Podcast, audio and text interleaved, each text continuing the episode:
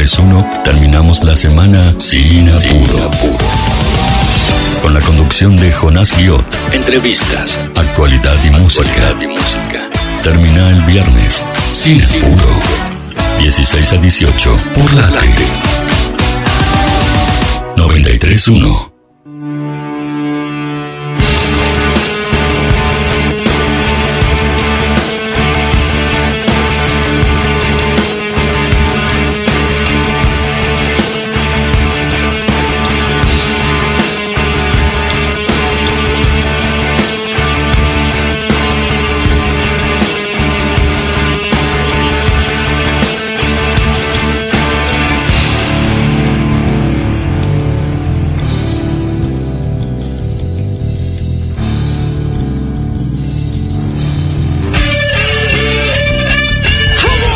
Hola, ¿cómo les va? Bienvenidos, bienvenidas nuevamente a Sin Apuro después de tanto, tanto tiempo levantando los brazos a modo de fuerza este equipo sin anabólicos. Entra con todo a este estudio tan lindo de Radio Late hasta las 6 de la tarde con ustedes, con música, con novedades, con lo que no puede faltar.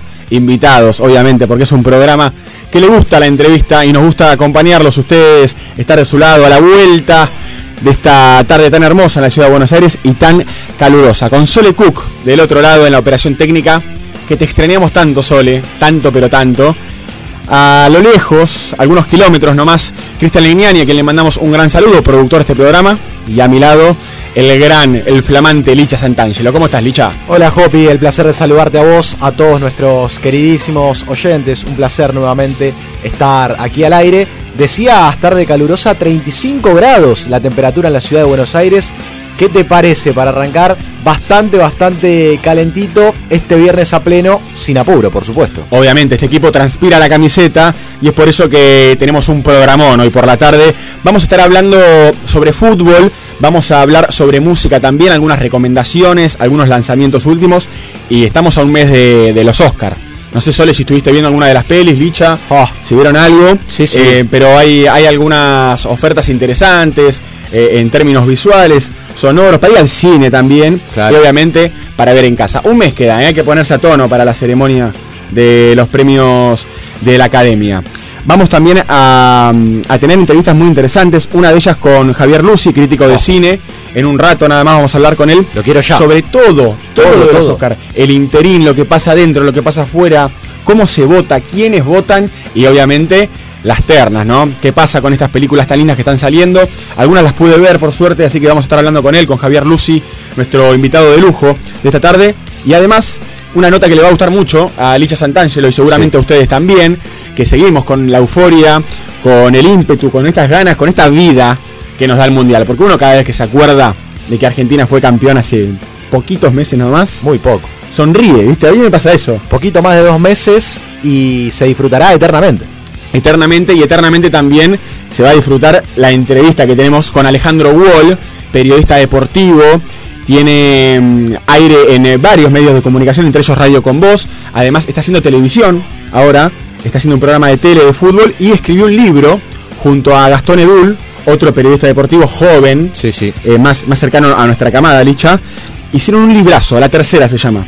Ya con ese título. La tercera. Ya está, con ese título lo compro. Eh, vamos a estar hablando sobre mm, todo lo que fue la realización de este libro, cómo lo escribieron, cómo fue escribirlo desde allá. El detrás de escena. El detrás de escena, todo lo que tiene que ver con el mundial eh, hermoso que nos ha regalado nuestra selección argentina. En un ratito con Alejandro Wall vamos a hablar más tarde en el programa. Y obviamente también trajimos música, trajimos novedades y tenemos algunas películas por fuera, por fuera de todo lo que es el circuito comercial o el circuito de la academia, que también vamos a recomendar. ¿eh? Y te recordamos que nuestro Instagram es Sin Apuro Radio, arroba late931 oficial. También por esta radio www.late931.com.ar o si no te puedes descargar la aplicación de Late. Hasta las 6 de la tarde, gente, con ustedes, con música, con eh, novedades, con entrevistas y mucho más, sin apuro.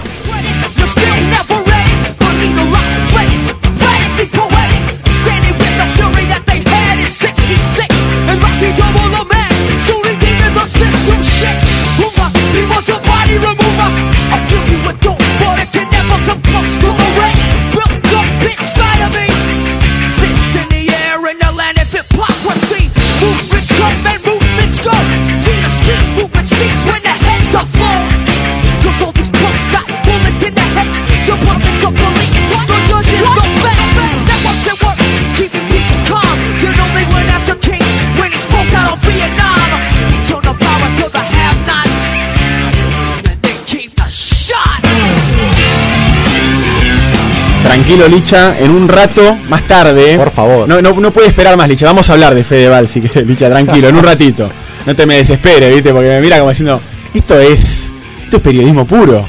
Es, es cine también, ¿eh? Porque en la tele estamos viendo en los programas de Chimentos algunos planos, algunas cosas que, que me interesan mucho. Pero primero me interesa, obviamente, ya que vamos a hablar con Alejandro Wall más tarde, eh, el fútbol. ¿Qué está pasando con la pelotita, Licha, después de tanta euforia, después de cierta distancia, ¿no? También que uno toma. Totalmente. Bueno, ya ha regresado el fútbol argentino, se va a disputar la tercera fecha, ni más ni menos, pero los ojos, lógicamente, de todos los argentinos y también de todo el mundo, me atrevo a decir, están puestos sobre la continuidad de Lionel Scaloni. ¿Qué Ah, es lo que va a suceder con el entrenador de la selección argentina? Por ahora todavía lo sigue siendo, claro está.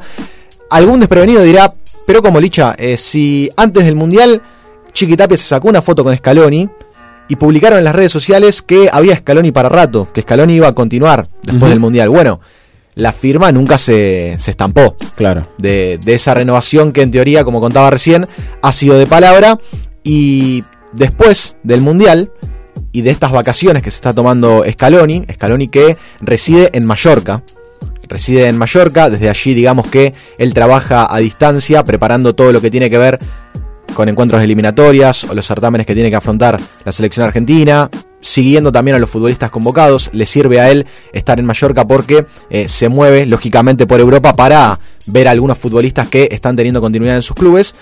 Pero claro, debe regresar al país en algún momento para, juntir, para juntarse, para reunirse con el presidente Chiqui Tapia, el presidente de la Asociación del Fútbol Argentino. A mí me cuentan, y esto es información ya un tanto precisa y fuerte, te diría, a esta hora, a esta altura. A mí me cuentan que la continuidad estaría encaminada, pero que hay algo que entre Scaloni y Chiquitapia, no te digo que se rompió, pero que ya la relación no es la misma que antes. ¿Por qué? Bueno, hay alguna cuestión ahí, allí por detrás de escena de, de algunas actitudes que tienen que ver más con, con la cuestión personal o, o por ahí habrá que entender ¿no? a los protagonistas que a lo mejor han querido aislarse un poco de, de la escena, Sí. de tomarse un tiempo, de tomarse una distancia para después sí tomar la decisión precisa de, de la renovación o no, a, a- a propósito de la, de la continuidad. Tapia también eh, creo que, que ha presionado bastante a Scaloni desde los medios para que los medios le consulten al entrenador sobre esta cuestión y me parece que eso al cuerpo técnico muy bien no le ha caído. No le gustó la apurada. Claro, eh, sobre todo teniendo en cuenta que el Mundial para la Argentina, ni hablar, ha sido de la mejor manera posible. Y lo que se espera es que la semana que viene Scaloni le confirme a Chiquitapia qué día va a regresar a la República Argentina para llevar adelante esta negociación contractual. Después, por otro lado, también algunos cuentan que no ha habido acuerdo o que en realidad eh, la parte que habría que, que destrabar dentro del contrato Sí. tendría que ver con una cuestión impositiva. Pero bueno, eso será una cuestión aparte de lo personal, que es la información fuerte que, que estamos recibiendo hoy por hoy, que es que la relación ya no marcha de la mejor manera como antes. Hay cierta fricción entre la relación del Chiquitapia, que tiene una muy buena relación con Messi, creo que vale también destacarlo, y mm, fuera de lo que es este, esta discusión que me estás diciendo, que tiene que ver bueno, con, un tema muy en particular. Me decías que estaba encaminado, a pesar de todo. Sí, esa, esa es la gran novedad y la gran noticia que por suerte recibe el público argentino y también muchos futbolistas de la selección que están muy pendientes, por supuesto, de lo que vaya a suceder con Lionel Scaloni. Puertas adentro todavía el entrenador no se ha mm, manifestado con sus futbolistas, no les ha comentado si va a continuar o no, lo que también eh, la incógnita la hace crecer muchísimo más. Y ante los micrófonos, cada vez que le consultan por la renovación, Scaloni contesta sin querer saber mucho del tema. Bueno, yo estoy ahora en estos días viajando para, para Buenos Aires, espero, espero sentarme con el presidente y, y, bueno, espero reunirme con él para después eh, ver si llegamos eh, al acuerdo que, que queremos. Eh, esa es la, la idea y bueno, lo que no sé el día que voy a, voy a viajar porque estoy ahora, la verdad que bien con la familia acá y disfrutando estos días. Está claro que, que yo tengo que hablar con el presidente ahora cuando voy, tengo la mejor relación con él, la mejor. Eh, le agradezco de verdad la oportunidad que me dio de haber eh, estado al frente de la selección y, y ahora cuando vaya ya, ya anunciaremos lo que tenga que ser.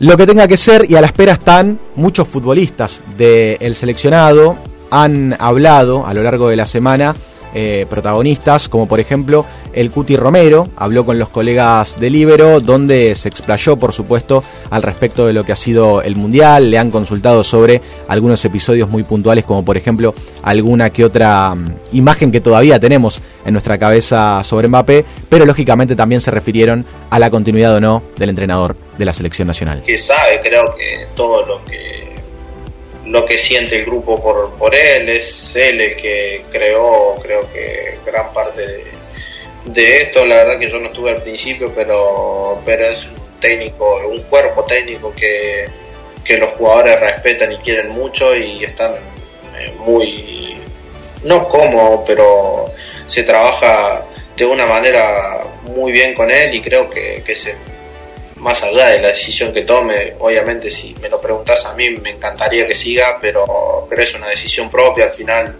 eh, lo que sea mejor para él vamos a estar todos felices, pero, pero, pero yo creo que, que se merece seguir, esperemos que sí. Es Cuti Romero quien se lo toma con bastante cautela al respecto de lo, que va a suceder con el entrenador. Eh, también se ha aislado mucho, vos sabés, Hopi, y los oyentes saben que eh, un cuerpo técnico está conformado también por los ayudantes de campo y según lo que pude averiguar eh, con algunos colegas, también han intentado eh, consultarles por alguna nota o por alguna otra cuestión y se han aislado muchísimo de los micrófonos. Así que, por lo pronto, el cuerpo técnico del seleccionado nacional decide el silencio a la espera de lo que puede llegar a suceder, como te, como, te comentaba, perdón, la semana próxima. Bien, ¿tenemos algún otro audio más relacionado al fútbol? Sí, porque a propósito del Cuti, y de imágenes que nos quedan en la cabeza, en nuestra memoria, eh, también de lo que ha sido el Mundial, rápidamente eh, recordamos el grito de gol de Cuti Romero a Mbappé. No sé si has tenido la, oportunidad de ver esa repetición en la cual, eh, ni bien Argentina hace el tercer gol, el gol de Messi en el, gol de Messi, Cuti Romero lo, va a encarar y lo va a buscar a, a Kylian Mbappé. El defensor argentino explicó el motivo de dicha reacción. No, la tengo, la tengo ahí en el iPad y cada vez que concentro la estoy viendo constantemente, estoy viendo los festejos, los penales, el partido entero lo vi, no sé, 20 veces lo habré visto, es una locura la verdad. Hay un loco que le, le festejó a Mbappé en el tercer gol de Argentina. Hay un loco absoluto. y bueno, en ese momento justo había pasado algo con Enzo, que Mbappé le estaba hablando mal y justo hizo el gol Leo y reaccioné así, la verdad que no, seguramente no fue de la mejor manera, pero, siempre queda un lindo recuerdo. Mucha continuidad para los argentinos en el fútbol europeo, ha jugado el Cuti Romero, eh, se ha hecho viral también por una durísima entrada a Haaland, el gran goleador, el gran delantero que tiene el Manchester City. Y a propósito, como en el fútbol todo tiene que ver con todo, y mezclando esta cuestión de, temas y esta picadita deportiva que, que estamos teniendo en este momento, eh, también Lionel Scaloni, en las últimas horas, la gran noticia que ha recibido es que ha sido nominado al premio de The Best como uno de los mejores entrenadores de la temporada. Así que es una gran noticia para el técnico que por supuesto eh, le incluye otro pergamino más a su carrera, a su corta pero ya exitosísima carrera. Va a estar compitiendo por este galardón ante Pep Guardiola, este Pep Guardiola y también ante Carlo Ancelotti, que es el entrenador que en los próximos días, más precisamente mañana, va a ir por la Copa Mundial de Clubes con su dirigido Real Madrid, que va a enfrentar en la final a un equipo árabe. Entonces, bueno, digamos que en el premio de Best están nominados el entrenador que tiene grandes chances de ser campeón mundial de clubes y también Lionel Scaloni que es el campeón mundial de, selecciones. Exactamente, sí, se viene una terna interesante, la verdad. Eh, algo de que preocuparse también, ¿eh? porque tiene, tiene competencia, sin embargo, bueno, también eh, tiene la tercera, ¿no? En casa, así que... Me parece que no, no se va a preocupar tanto.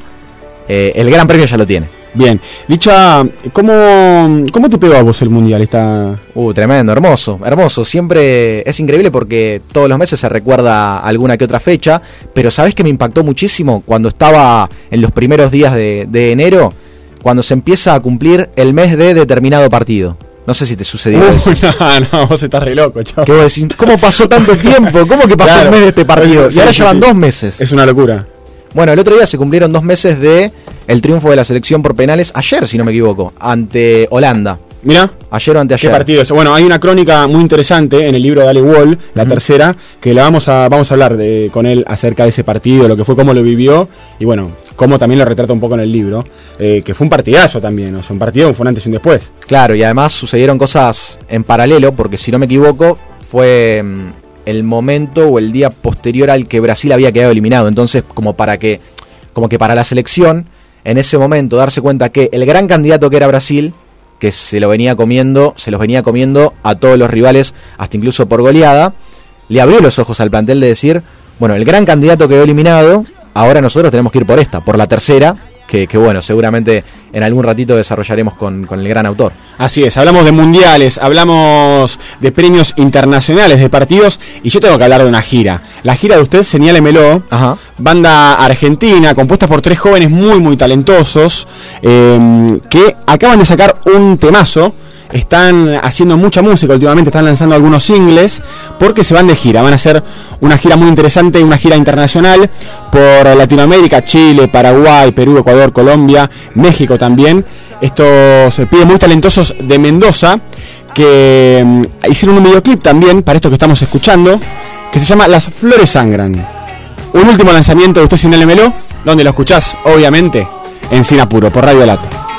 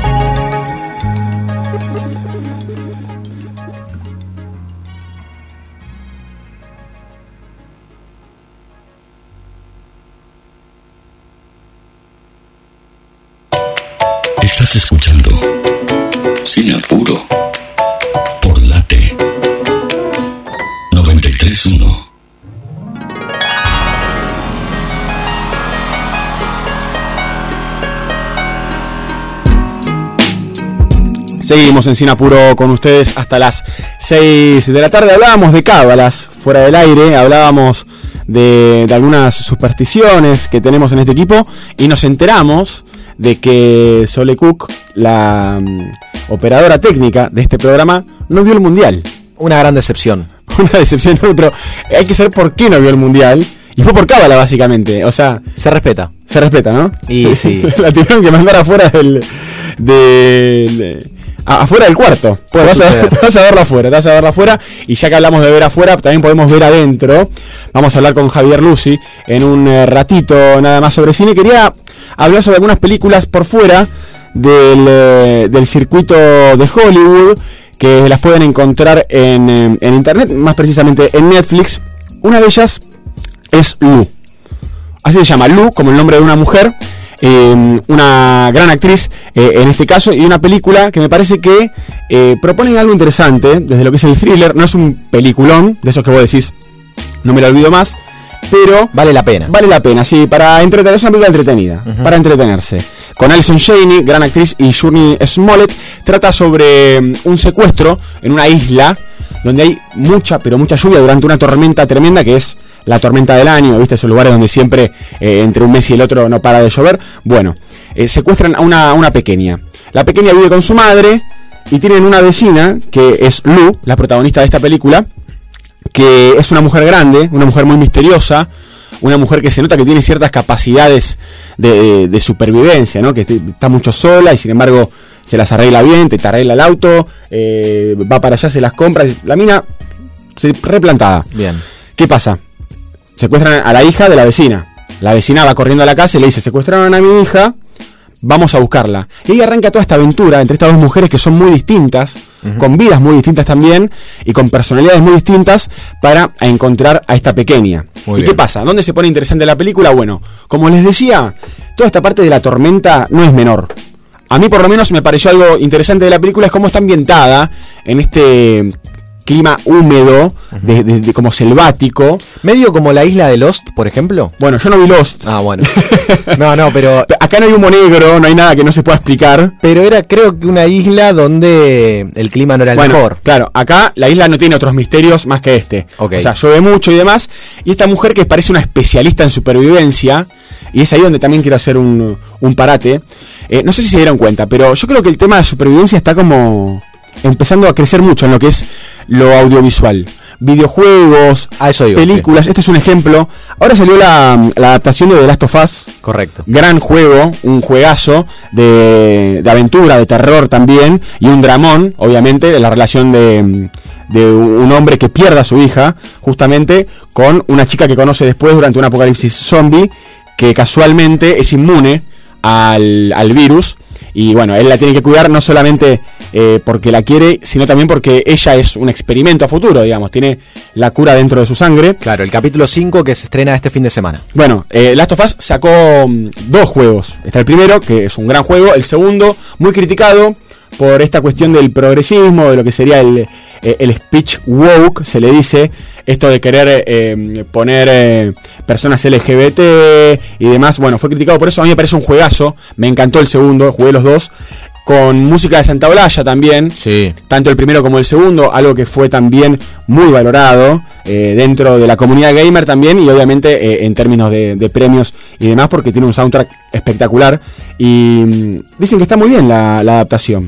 Eh, bueno, tengo gran parte de mis amigos, para ser honesto, muy enloquecidos con esta cuestión. Y un gran Pedro Pascal también en el papel de Joel, el protagonista eh, de esta historia, que también es un actorazo, que ya lo vimos en Game of Thrones, eh, hacer, eh, hacer un gran papel también. Pero veo como una cosa, una cosa de, de todo lo que tiene que ver con los zombies, con el apocalipsis, Sí. con lo hay que sobrevivir, que está como, como en auge. Claro, y eso que yo pensé que la cuestión había terminado con The Walking Dead, pero parece que no. No, no, ni a palos. Se están abriendo cada Claro. vez más, más aristas al tema y esto creo que es una de ellas. Este juego, este juego, esta película que estamos hablando, que se llama Lu, la pueden encontrar en Netflix, tiene mucho de survival.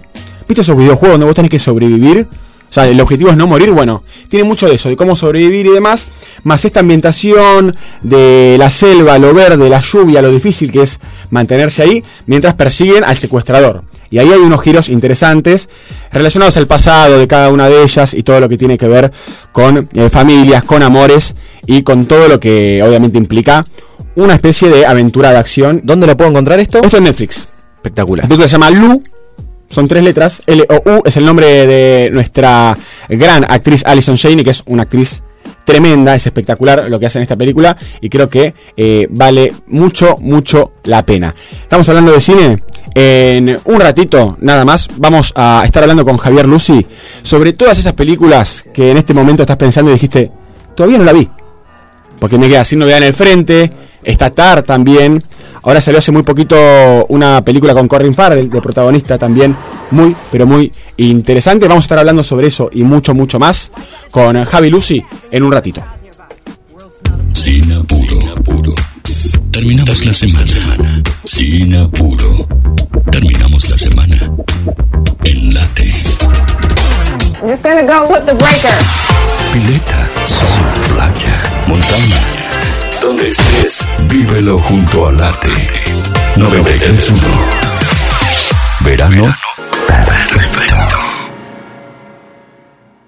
Seguimos mejorando la recolección de residuos de nuestra ciudad. ¿Sabías que entrando en la web del municipio podés saber a qué hora pasarán por tu zona?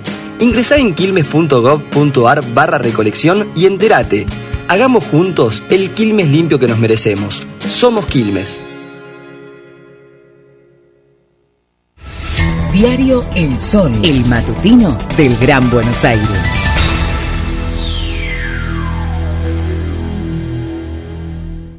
¿Sabías que el 50% de los residuos domiciliarios son orgánicos compostables?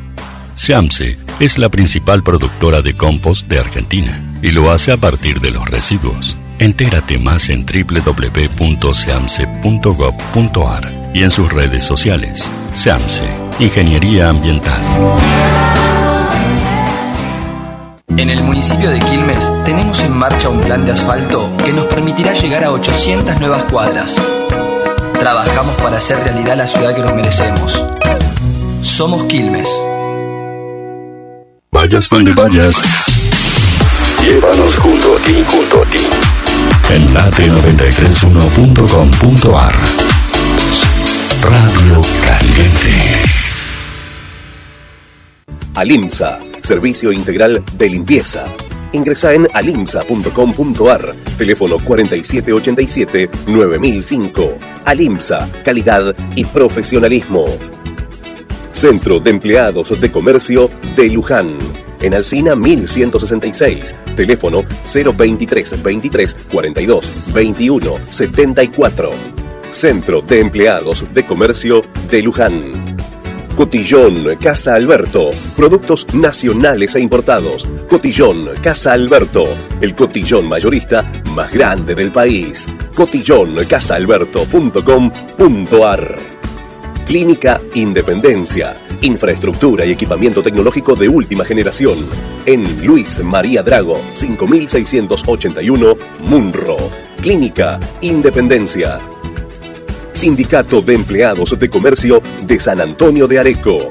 En Arellano y Ascuénaga. Con teléfono 023 26 45 42 84.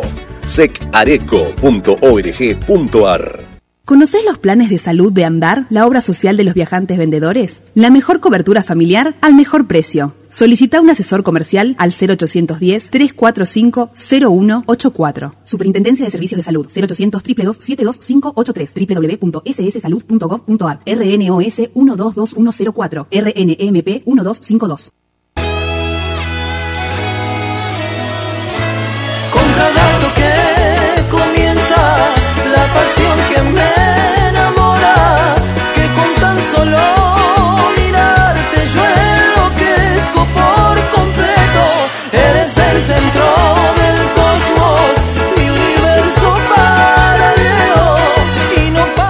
Sancor Seguros, sponsor oficial de nuestra selección. Superintendencia de Seguro de la Nación, número de inscripción 0224.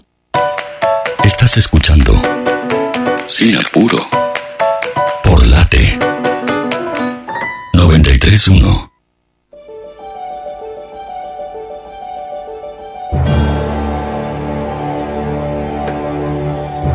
Seguimos en Sinapuro y esa música indica lo que veníamos hablando hace un rato ya con Licha. Poquito más de un mes para los Oscar y tenemos el gusto de tenerlo del otro lado a Javier Lucy, crítico de cine, un eh, gran amigo de este programa. ¿Cómo estás, Javi? ¿Cómo va? ¿Todo bien? Bien, ¿y vos cómo estás? Bien, bien, todo bien. Acá, temporada de premios siempre. ¿no? Temporada de premios. Qué raro vos, y con los premios, imagino también mirando mucho, ¿no? Y mirando, mirando un poco, por suerte también tenía algunas cosas que ya estaban ya estaban vistas, por lo menos para mí, y ahora está apareciendo en, en los cines todo lo que todo lo que ha quedado nominado y demás. Pues sabemos que en general por ahí eso movía un poco eh, al público para ir a ver en las salas eh, lo que ha quedado nominado. Así que bueno, es eso. En general ha quedado, ha quedado la sala con algunas de las, de las películas que, que han tenido más nominaciones y todavía algunas por estrenarse. Bien, eh, Javi, hay algunas ternas interesantes, vi algunas películas, pude ver algunos títulos que prometen mucho. Una que me gustó mucho es Almas en Pena de Nisherin, eh, no sé si la pudiste ver. Sí, exactamente. Los Espíritus de la Isla tuvo un pase por eh, el Festival de Mar del Plata en noviembre. eh, y después, bueno, nada, ahora ahora ya se estrenó comercialmente en las salas, está ahora, eh, para que lo puedan la puedan ir a ver. Eh, nueve nominaciones ha tenido esta película de Martin McDonagh, de tres disparos. Eh, ¿Qué se llamaba? Tres anuncios para una muerte. Para, un- para una muerte, exactamente. Así se llamaba la, la película anterior. Ya había trabajado con Colin Farrell y con Brendan Gleeson en su primera película, Escondidos en Brujas. Eh, un director muy, muy interesante. Acá también esa historia de una amistad que se rompe, que se quiebra, que alegóricamente también está hablando en 1920 Sí. de Irlanda, previo a la, a la guerra civil, de lo que significa eso y esas guerras que uno después ya no sabe ni por qué se están sosteniendo ni de cuándo fue su origen. Bueno, acá hay algo así alegórico en esta ruptura de una amistad entre dos hombres en un pueblo perdido en una isla de, de Irlanda, con mucho, mucho humor negro. Eh, con brillantes actuaciones, Colin Farrell viene ganando muchos premios, es uno de los candidatos a mejor actor. Eh, también Brendan Gleeson está nominado, Barry Keoghan también está nominado, eh, está nominado la, la chica que hace de la hermana de Colin Farrell también, bueno, y el guion, y Martin McDonagh, y la película, una, un- una película muy, muy interesante que te deja así como pensando mucho después en, Sí. en lo que, los temas que está tocando. Sí, una película muy linda, la verdad, y que tiene este, mm, como si fuera este clima, ¿no? Que propone McDonald's, que también lo hace en otras películas, como de, de cierta constante drama, pero al mismo tiempo que, que se rompe con, con un humor, ¿no? Y con algunas escenas así eh, medio descabelladas, que hace algo muy interesante en definitiva en la pantalla. Totalmente, sí, sí, sí, porque te saca de esa cuestión del drama, drama puro y duro para introducir o, o el absurdo, el humor absurdo o el humor negro, digo, esto de este hombre que le pide al otro que no lo vea más y que si se le aparece se va a ir cortando los dedos y algo ahí también, y lo siniestro de lo macabro aparecen, esas cosas, en esa postura de necesito, me queda poco tiempo de día, necesito hacer una obra maestra, así que no puedo perder tiempo con vos, con esta amistad, y hay algo ahí que obviamente contado así también causa gracia, y la película me parece que se permite esos, esos respiros, un poco saliéndose del drama y, y utilizando un, yo te digo, un tono que en general Martin McDonagh toca y toma Sí. mucho en sus películas. Sí, y lo maneja muy bien también. Y vos mencionabas recién esta cuestión que tiene la película también, que es la guerra, ¿no? La guerra civil y esto de cuándo se termina, eh, quién está matando a quién y bueno, y, y para qué, ¿no? Y pensaba en signo de edad en el frente, obviamente. Y totalmente, a ver, si novedad en el frente, una película alemana, a ver, primero digo esto, para mi gusto es una película más, tampoco es, uy, la octava maravilla, ni mucho menos. Claro. Me parece que lo que tiene es que con todo el trabajo del CGI y los efectos y demás, me parece que ahora puede lograr algunas cosas que seguramente allá en 1930, con la hizo la primera versión para Hollywood de esta novela, que está basada en la novela de María Remarque, eh, ya había tenido una película, ya había ganado Oscar también en Hollywood, eh, ahora puede lograr cosas que en otro tiempo no se podía con, con los efectos que había en, en esos tiempos. Me parece que desde ahí eh, la película gana un poco y la verdad es que ha quedado, no sé si por tiempos de guerra o qué también, que se están desarrollando ahora en la vida real nuestra, Claro. eh, ha, ha impactado en los, en los jurados, pero, pero la película ha quedado también de una manera muy extraña con nueve nominaciones, igual Sí. que Los Espíritus de la Isla, eh, y además en un lugar más que interesante para la propia película, porque ha quedado nominada como mejor película y también como mejor película internacional, Claro. mejor film internacional, lo que da que claramente es como la candidata, también ha levantado un montón de los, los premios técnicos Sí. desde ese lugar, eh, también el guion, digo, entonces ahí hay algo que me parece que es una seria candidata, por más que ya se haya presentado con Argentina en 1985 en los Golden Globes, sabemos que los votantes son distintos, y en los Golden Globes ah, ganó Argentina en 1985, me parece que este empuje de las nueve nominaciones, los BAFTA, que también quedó como la película más nominada, eh, los BAFTA se entregan el 19 de febrero, eh, también me parece que la ubican en un lugar como de, preferencia en este caso, viste, como el caso de Parasite. Eh, Eso estaba pensando, sí. Anteriores. Claro, que nominada para mejor película y también para mejor extranjera. Exactamente, va, va ubicándose en, ese lugar y me parece que ahí tiene como muchas chances, muchas chances. Bien, sí, sí, yo también vi la película, eh, me pareció eso mismo que vos decías, una película más de guerra, ¿no? Sí, sí, sí, sí, no hay como mucho más, y de hecho con algunas eh, en, Alemania estuve leyendo por ahí, le han pegado mucho a la, la criticaron. Mucho, mucho y mal, no pueden entender por qué afuera le gusta tanto, porque el director ha, hecho algunas concesiones eh, con, los personajes, con las construcciones, con determinados usos que necesita y recursos para, para mover el guion sí. el lugar de, dramático y esto les ha caído muy mal a todos los críticos en Alemania. Mira, mira qué loco. También eh, estuve escuchando mucho sobre una película de Kate Blanket, Tar se llama, eh, un drama, ¿no? Exactamente, Todd Phillips, el director, se estrenó en el día de ayer en las salas argentinas. Kate Blanchett, esta película se presentó en Venecia, desde ese minuto empezó a rumorearse. Kate Blanchett viene ganando casi todos los premios en la temporada de premios, nominaciones y premios. Es casi una fija también como mejor actriz nuevamente y, que va a ser ahí como equiparar a las grandes actrices que han tenido tantas nominaciones y tantos premios también. En este caso es una directora de orquesta, una compositora también, y la película tiene como muchas cuestiones porque habla de la posición de la mujer en, esos lugares de poder, eh, lo que significa el arte, lo que significa también tener cierto poder y abusar de eso, la corrección política, las políticas de identidad, eh, hay muchas discusiones que están tratadas con mucha sutileza a partir del guion y a partir de la puesta en escena, con una, interpretación, yo te digo, de Kate Blanchett que es increíble, de los ademanes, los movimientos, los gestos. Ella es muy buena, ¿no? Es muy, muy buena, es una de las grandes actrices claramente de estos tiempos. La habíamos visto por última vez en eh, Don't Look Up, No mires para arriba.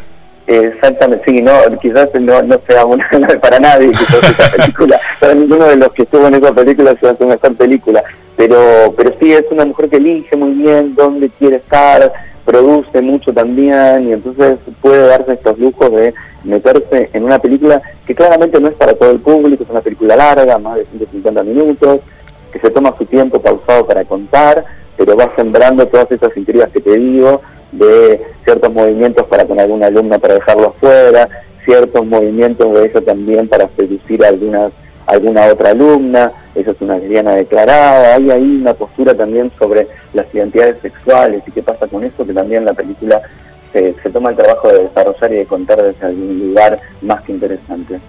Javi, Lisandro Santangelo te saluda. Eh, te quiero consultar eh, y que me cuentes qué expectativas manejas al respecto de esta película eh, que se llama Air, que bueno, va a reflejar todo lo relacionado con la sección de básquet de Nike y, la marca de, Michael Jordan, porque eh, tenés Ben Affleck, tenés Matt Damon, ¿qué me decís? Y a ver, tenés grandes nombres seguramente para, contar, para contar lo que quieren eh, contar eh, habrá que esperar qué es lo que construyen desde ese lugar. Ha habido mucho documental y ha habido algunas series, si no me equivoco, de Netflix también sobre el tema. Digamos que eh, es un deporte que concita la atención del público, que además no es solo deportista, sino que además le interesa por el cine desde ese lugar, ¿no? Y las producciones audiovisuales. Así que me parece que desde ese lugar habrá que esperar a ver qué es lo que ha terminado siendo, ¿no?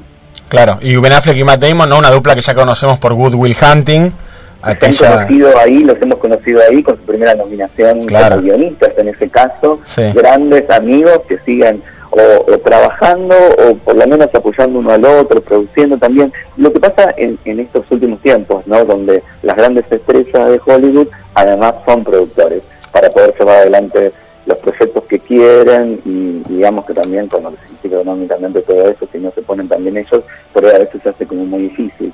Entonces, eh, me parece que esto es lo que también está ocurriendo de un tiempo a esta parte, es que los actores y las actrices son productores de sus mismos proyectos y los mueven para, para adelante para llevarlos adelante, ¿no? Claro. Es Javier Lucy, quien, con quien estamos hablando, es crítico de cine, siempre eh, nos da una mano para, pa- para enterarnos también y para entender qué es lo que está pasando en Hollywood con las nominaciones y también obviamente para saber qué ver y qué no. Javi, hay una película también eh, que está, está dando mucho de qué hablar, Los Fabelman. Se estrenó hace poquito, ¿no? Se estrenó hace poco en, acá, por lo menos siguen las carteleras, es la historia semi-autobiográfica de Steven Spielberg. Mira. Eh, otra vez, un gran, gran director que demuestra su arte, ya a esta altura no hay mucho Indiscutido, de, de- de Spielberg claramente. Que después de mucho tiempo se dispone a contar en, en primera persona cosas que le ha pasado. Es la historia de un chico que entra al cine con todos sus temores, con sus padres, y se da cuenta y se apasiona y se enamora y se da cuenta que de ahora en más lo único que va a hacer es vivir para el cine.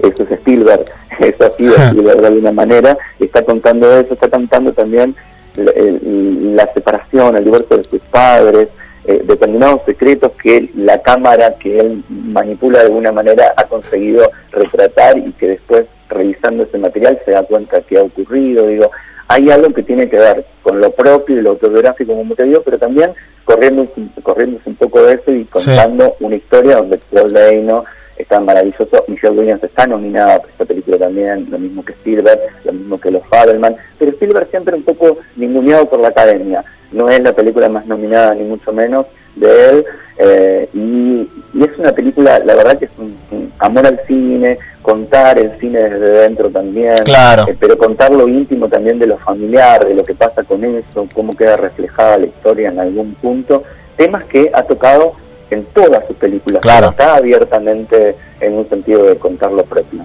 Sí, sí, en este, en este caso, digamos, eh, de lleno, ¿no? Sin ningún tipo de metáfora y sin el uso de la cámara, sino simplemente Spielberg, que es, eh, sin lugar a duda, uno de los grandes, como vos decías, Javi, un grosso también. Y vos me, decías recién eh, algo con la academia de Spielberg, que no lo quiere mucho. Esto viene de siempre, ¿no?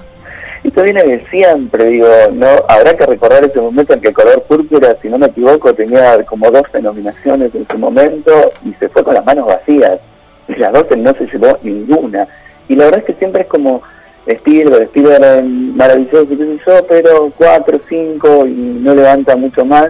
Eh, se pensó que los Fabelman iba a estar un poco más y bueno, nada, quedó con 7 nominaciones también, que no son pocas, pero, pero la verdad es que por ahí se un poco más para, para esta historia. Pero bueno, nada, sí hay algo ahí en- entre la academia, Spielberg, no sé qué, no sé qué ocurre, quizás con el recambio generacional también, pero Claro. bueno, Spielberg también ya es grande, digamos, digámoslo todo. Eh, así que bueno, habrá, habrá que esperar qué pasa con esto, si Spielberg termina ganando como, como director en este caso, el guion, qué es lo que ocurre con esto. Eh, hay algunos algunos premios que se suponen que están como muy son fijas y hay otros tantos que están ahí cruzando los dedos. Si no me equivoco, esta semana estaban terminando de votar los, ya los ganadores, los votantes de la academia, eh, para entregar sus votos. Si no era ahora, ha sido en esta semana que terminaron de votar. Así que todavía habrá que esperar hasta el 12 de marzo en el Dolby Theater, vamos a ver la ceremonia y la entrega de los premios. Así es. Y la Argentina 1985. ¿Qué tenés para contarnos, Javi? Y a ver, Argentina, la historia que ha sido como un batacazo acá, el público yendo a buscarla, porque como sabemos, y no está mal recordarlo, en su momento las grandes cadenas no quisieron, por eso de la ventana de exhibición, una producción de, de, de Amazon, de una plataforma, eh, y entonces salían los cines en, en cadenas pequeñas o, o en cines que eran más independientes, el público teniendo que ir a buscarla y se convirtió en la película más taquillera del año pasado y todavía sigue en algunas salas y ya está en la plataforma. La verdad es que también ha sido una gran temporada de nominaciones para, para la película, que está en los BAFTA, que estuvo en los Golden Globe y ganó, que estuvo en las de críticos y que quedó finalmente después de, de estar en la shortlist de ser una de las cinco candidatas a, a la mejor película in- in- internacional, film internacional creo que no se llama, se cambió la, la, sí, La categoría. internacional. Se, se cambió la categoría mejor película internacional. Eh, y ahí, como te digo, está compitiendo con Sin Novedad en el Frente, que claramente es la favorita en algún punto, con una película muy bella que se llama Close, una la película por, por Bélgica, que va a estar en, quizás salgan los cines acá y va a estar en la plataforma de Movie, una historia de dos chicos, una amistad de esas maravillosas que uno tiene entre la infancia y, y el camino a la adolescencia, y, y que por las miradas de, de los ajenos se ve interrumpida y con, con algunas cuestiones que llevan a una especie de drama en algún punto, una especie no, a un drama total. Bien. Una Esa, muy bella, esa es la película por Bélgica, se llama Close. bien, Close, eh, película belga. Buenísimo, tener en cuenta también. Es interesante porque está lindo siempre, ¿viste? Eh, pegarle un ojo también a las películas extranjeras que, que propone la terna, ¿no? Sí, totalmente, totalmente. La, la otra es EO, la película de Skolimowski, que va por, Pol- por Polonia, una película también que de alguna manera homenajea a, a la Zar Baltasar, la película de Robert Bresson, que sería Sí. la historia de un burro. Bueno, esto también es un burro recorriendo, recorriendo parajes, eh, de alguna manera también encontrándose con lo que le va ocurriendo con esa gente con la que se va encontrando. Y es esa historia a través de los ojos de- del burro, de, de alguna manera.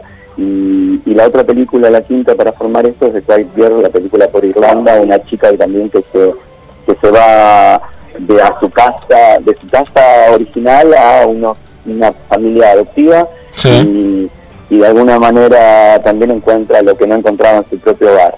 Una Bien. película que también eh, de alguna manera enamoró a los académicos y que terminó quedando y dejando afuera una película como Decision to Live de, de Corea que venía también con mucho impulso, entre otras tantas, y suponía que podía ser una, una de las candidatas y finalmente quedó afuera de esta, estas cinco nominadas. Bien. Javi, volviendo a Argentina 1985, eh, ¿crees que puede llegar a, a influir en la academia o, o en las decisiones el, por así decirlo, el, el auge o, el boom argentino en el último tiempo? Eh, ¿Tiene algo que ver? Porque es algo que se escucha mucho por ahí eh, de boca en boca o, hasta incluso cuando uno se junta con amigos, no, pero ahora parece que, que está de moda todo lo argentino. ¿Eso puede influir o en realidad no, no le van a dar mucha, mucha cabida, por así decirlo? A ver, es como, es muy raro lo que lo que sucede porque eh, los votantes eligen, cada cada uno elige su rubro, digamos, actores votan actores, las películas tienen una elección diferente y para las películas eh, que, extranjeras, digamos, tienen una, una selección bastante particular. Ajá. Los que los que terminan votándola tienen que acreditar haber visto primero antes para separar la shortlist lo dividieron en dos grupos, unos tenían siete películas, otros tenían ocho. Eh, hay todo un camino que es como muy raro para saber qué es lo que va a terminar siendo lo que se decide. Eh, de alguna manera me parece que la película viene con mucho rebote, digo, ahí ganó el Golden Globe. Con Claro. otros votantes, como dije recién, pero ya viene con un premio. Habrá que ver el 19 que pasan los Basta, donde también la tiene que pelear con si no en el frente de alguna manera. Claro. Veremos qué ocurre con esto. Y habrá que ver también si Hollywood dice, bueno, todo bien, pero yo ya hice esta película, ya, ya la, la premiamos y después termina sin novedad ganando algunos premios menores, de, de- no, no por lo que sean, porque sabemos que los- todos los premios tienen también su, su relevancia para formar una, una película, digo, pero los premios técnicos, y quizás esto hace que tenga más chance. En el momento en que quedó eh, dentro de las cinco, hace Sebasti yo lo escuché decir, bueno, ahora será el camino en el que hay que ir votante por votante para decir, si no la vieron, mírenla.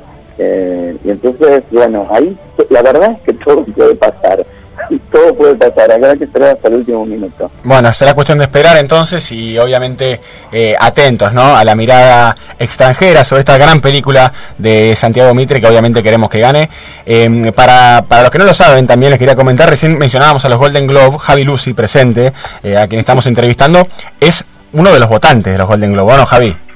Exactamente, sí, el año pasado fuimos uno de los cinco votantes argentinos de los Golden Globe, la, la, asociación se abrió un poco, eh, llegaron votantes de todo de todo el mundo y, la verdad es que bueno, nada, tuvimos eh, el honor de ser elegidos y, estar laburando bastante, por eso dije al principio que ya había muchas de las películas que las había visto con anticipación porque tenía que votar los Golden, Eh, ahí veremos a ver qué ocurre nuevamente, ahí nos han nos han invitado a completar, esto es una reprimicia, nos han invitado a completar el formulario nuevamente para ver si, si, si volvemos a ser eh, seleccionados, habrá que ver todo esto reciente, muy, muy reciente.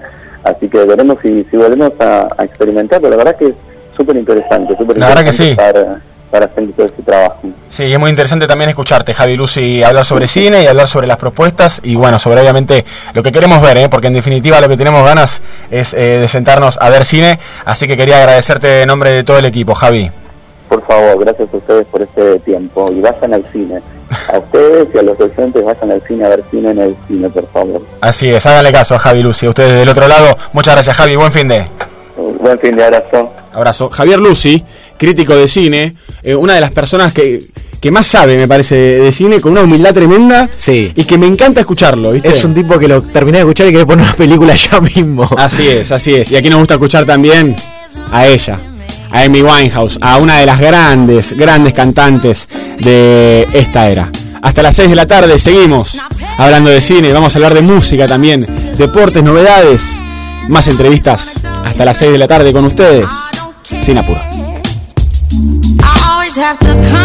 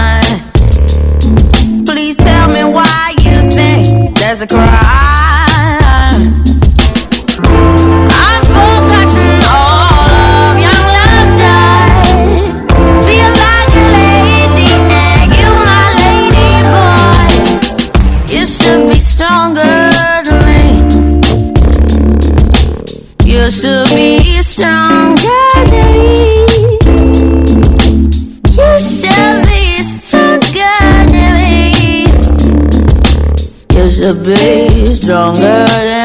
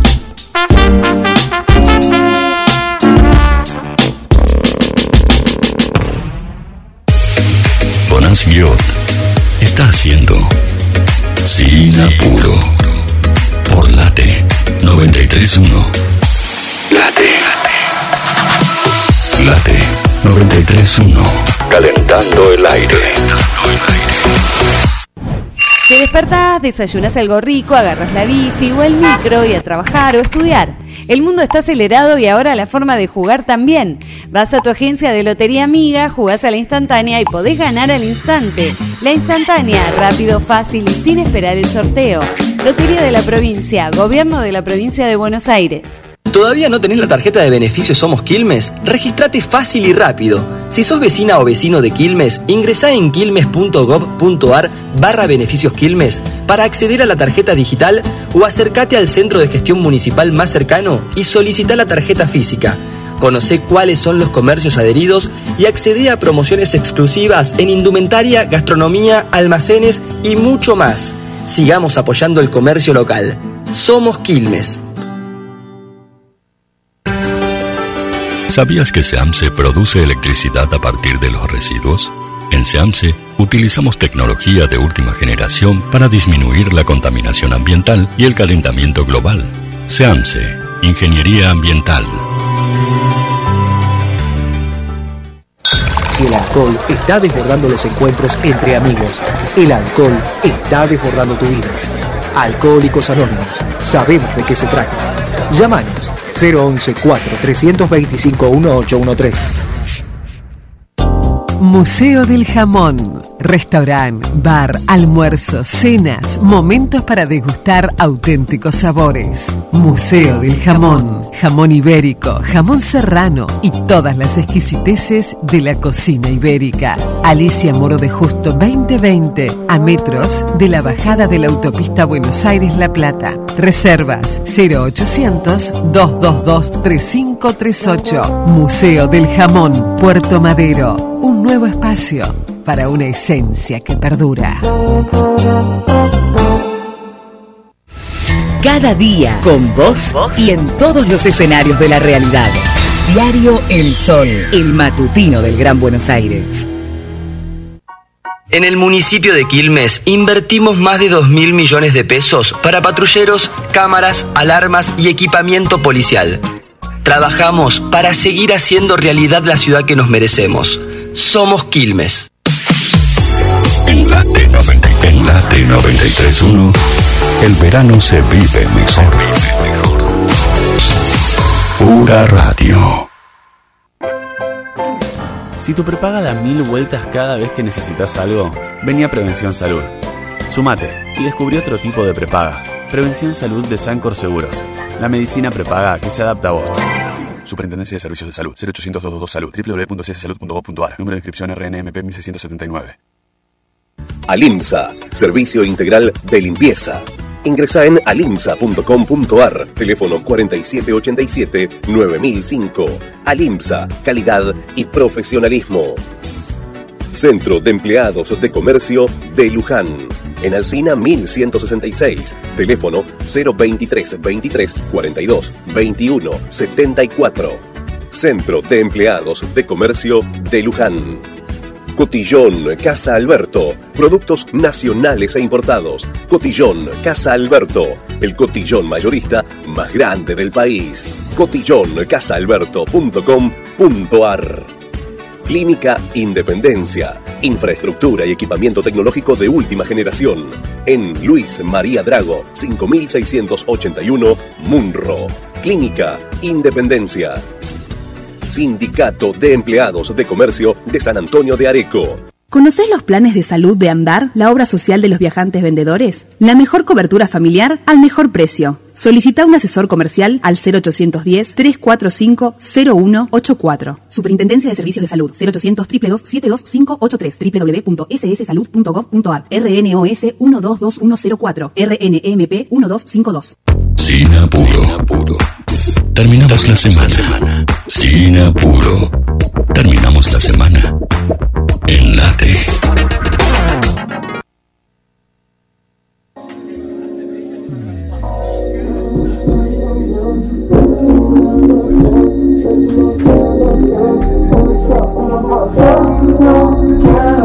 T. Arrancamos juntos como un par de hielo en el vaso. El fuego y el paso, los pies dando paso. Yo ya vi una temporada de tus besos. Ahora estoy de vacaciones en otros brazos. Ahora estoy en esta cuerda floja. Ella está vestida color sangre como luna roja. Sé que no la necesito aunque se me antoja. Estoy perdido en esta paradoja. Así que me serví un trago y caminé a la pista. Pero me crucé ese pibe y se me fue la pista Aunque arranqué a donde había una ronda de freestyle Pero pensando en cómo encender esa chispa Ella viene y luego se va Par de guachos en la entrada, pasan el escabe encanutado. Mientras yo pensando en entrar, se me cola otro MC que quiere improvisar. Es que voy fumando, mientras paso el trago ya se acerca. Me pregunto si era el rapero que vio en la discoteca. Que nos cruzamos y terminamos bailando de cerca. Entre una cosa y otra dimos una vuelta. Ella me dijo si le rapeaba unos versos. Y yo le grité a mi universo, rimar lo que pienso. Me dijo cómo haces eso al borde de un beso. Yo le respondí mi amor, hecho para eso.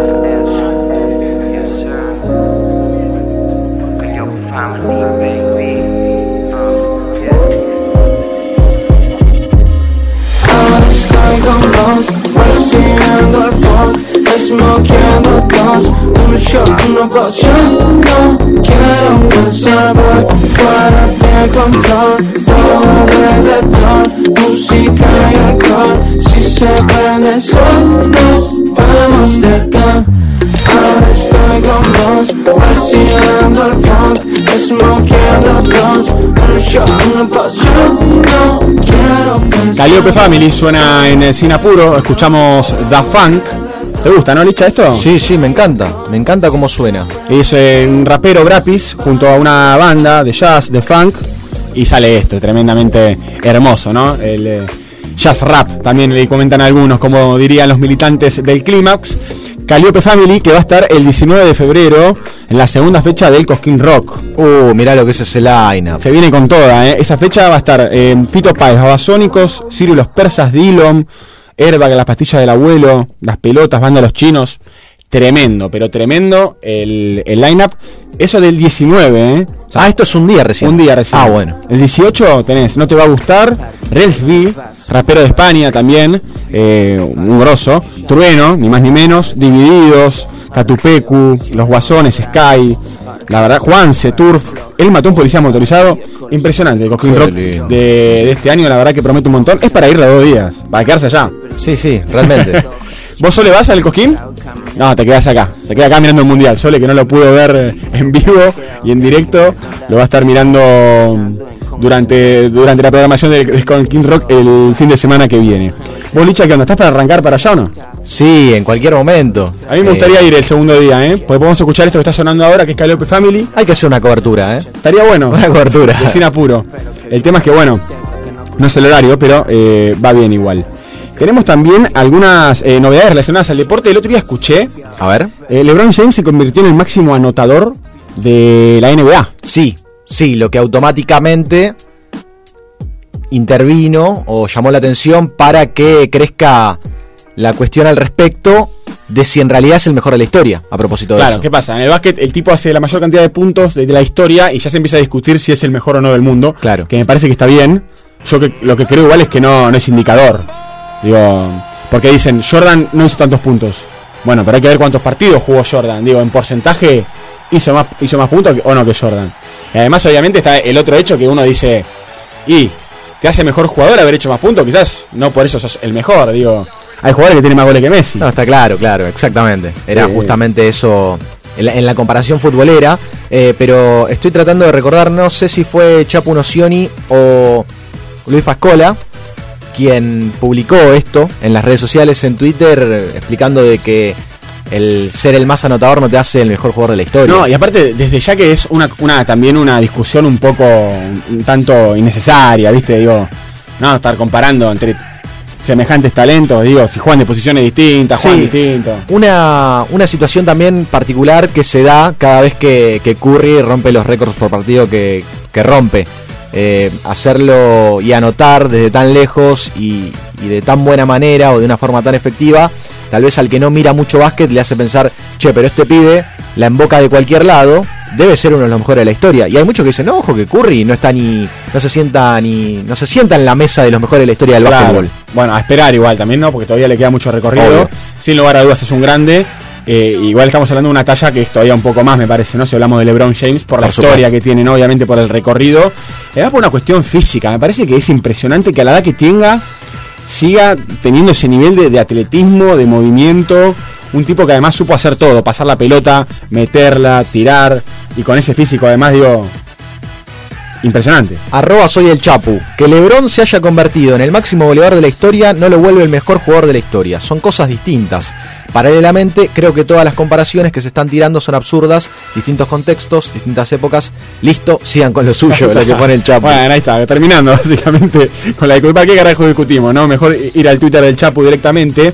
Eh, también pensaba en esto de las de la serie que vos mencionabas de Nike, de, de la historia, ¿no? De la, de la línea Jordan de Nike y todo lo que viene atrás de esta zapatilla, que algo pudimos vislumbrar en el documental de los Bulls, ¿no? De los Chicago Bulls del 91 y toda esta tremenda hazaña que hicieron. No, me, no recuerdo el nombre ahora del... em, De las Dance. De Last Dance, ahí está, del último baile. Algo que pudimos ver ahí, ¿no? Relación de el astro Michael Jordan y la marca de la pipa. En este caso, algo que se va a desarrollar a, a lo largo de un documental o docuserie o película. No, es una película que se estrena el 5 de abril. Película, ficción. Ficción del 5 de abril. en- en hechos reales. Claro, que yo justamente estoy buscando antecedentes porque recuerdo haber visto un documental eh, que no, no fue en Netflix, en el cual se explicaba esta historia, pero bueno, no, no de manera...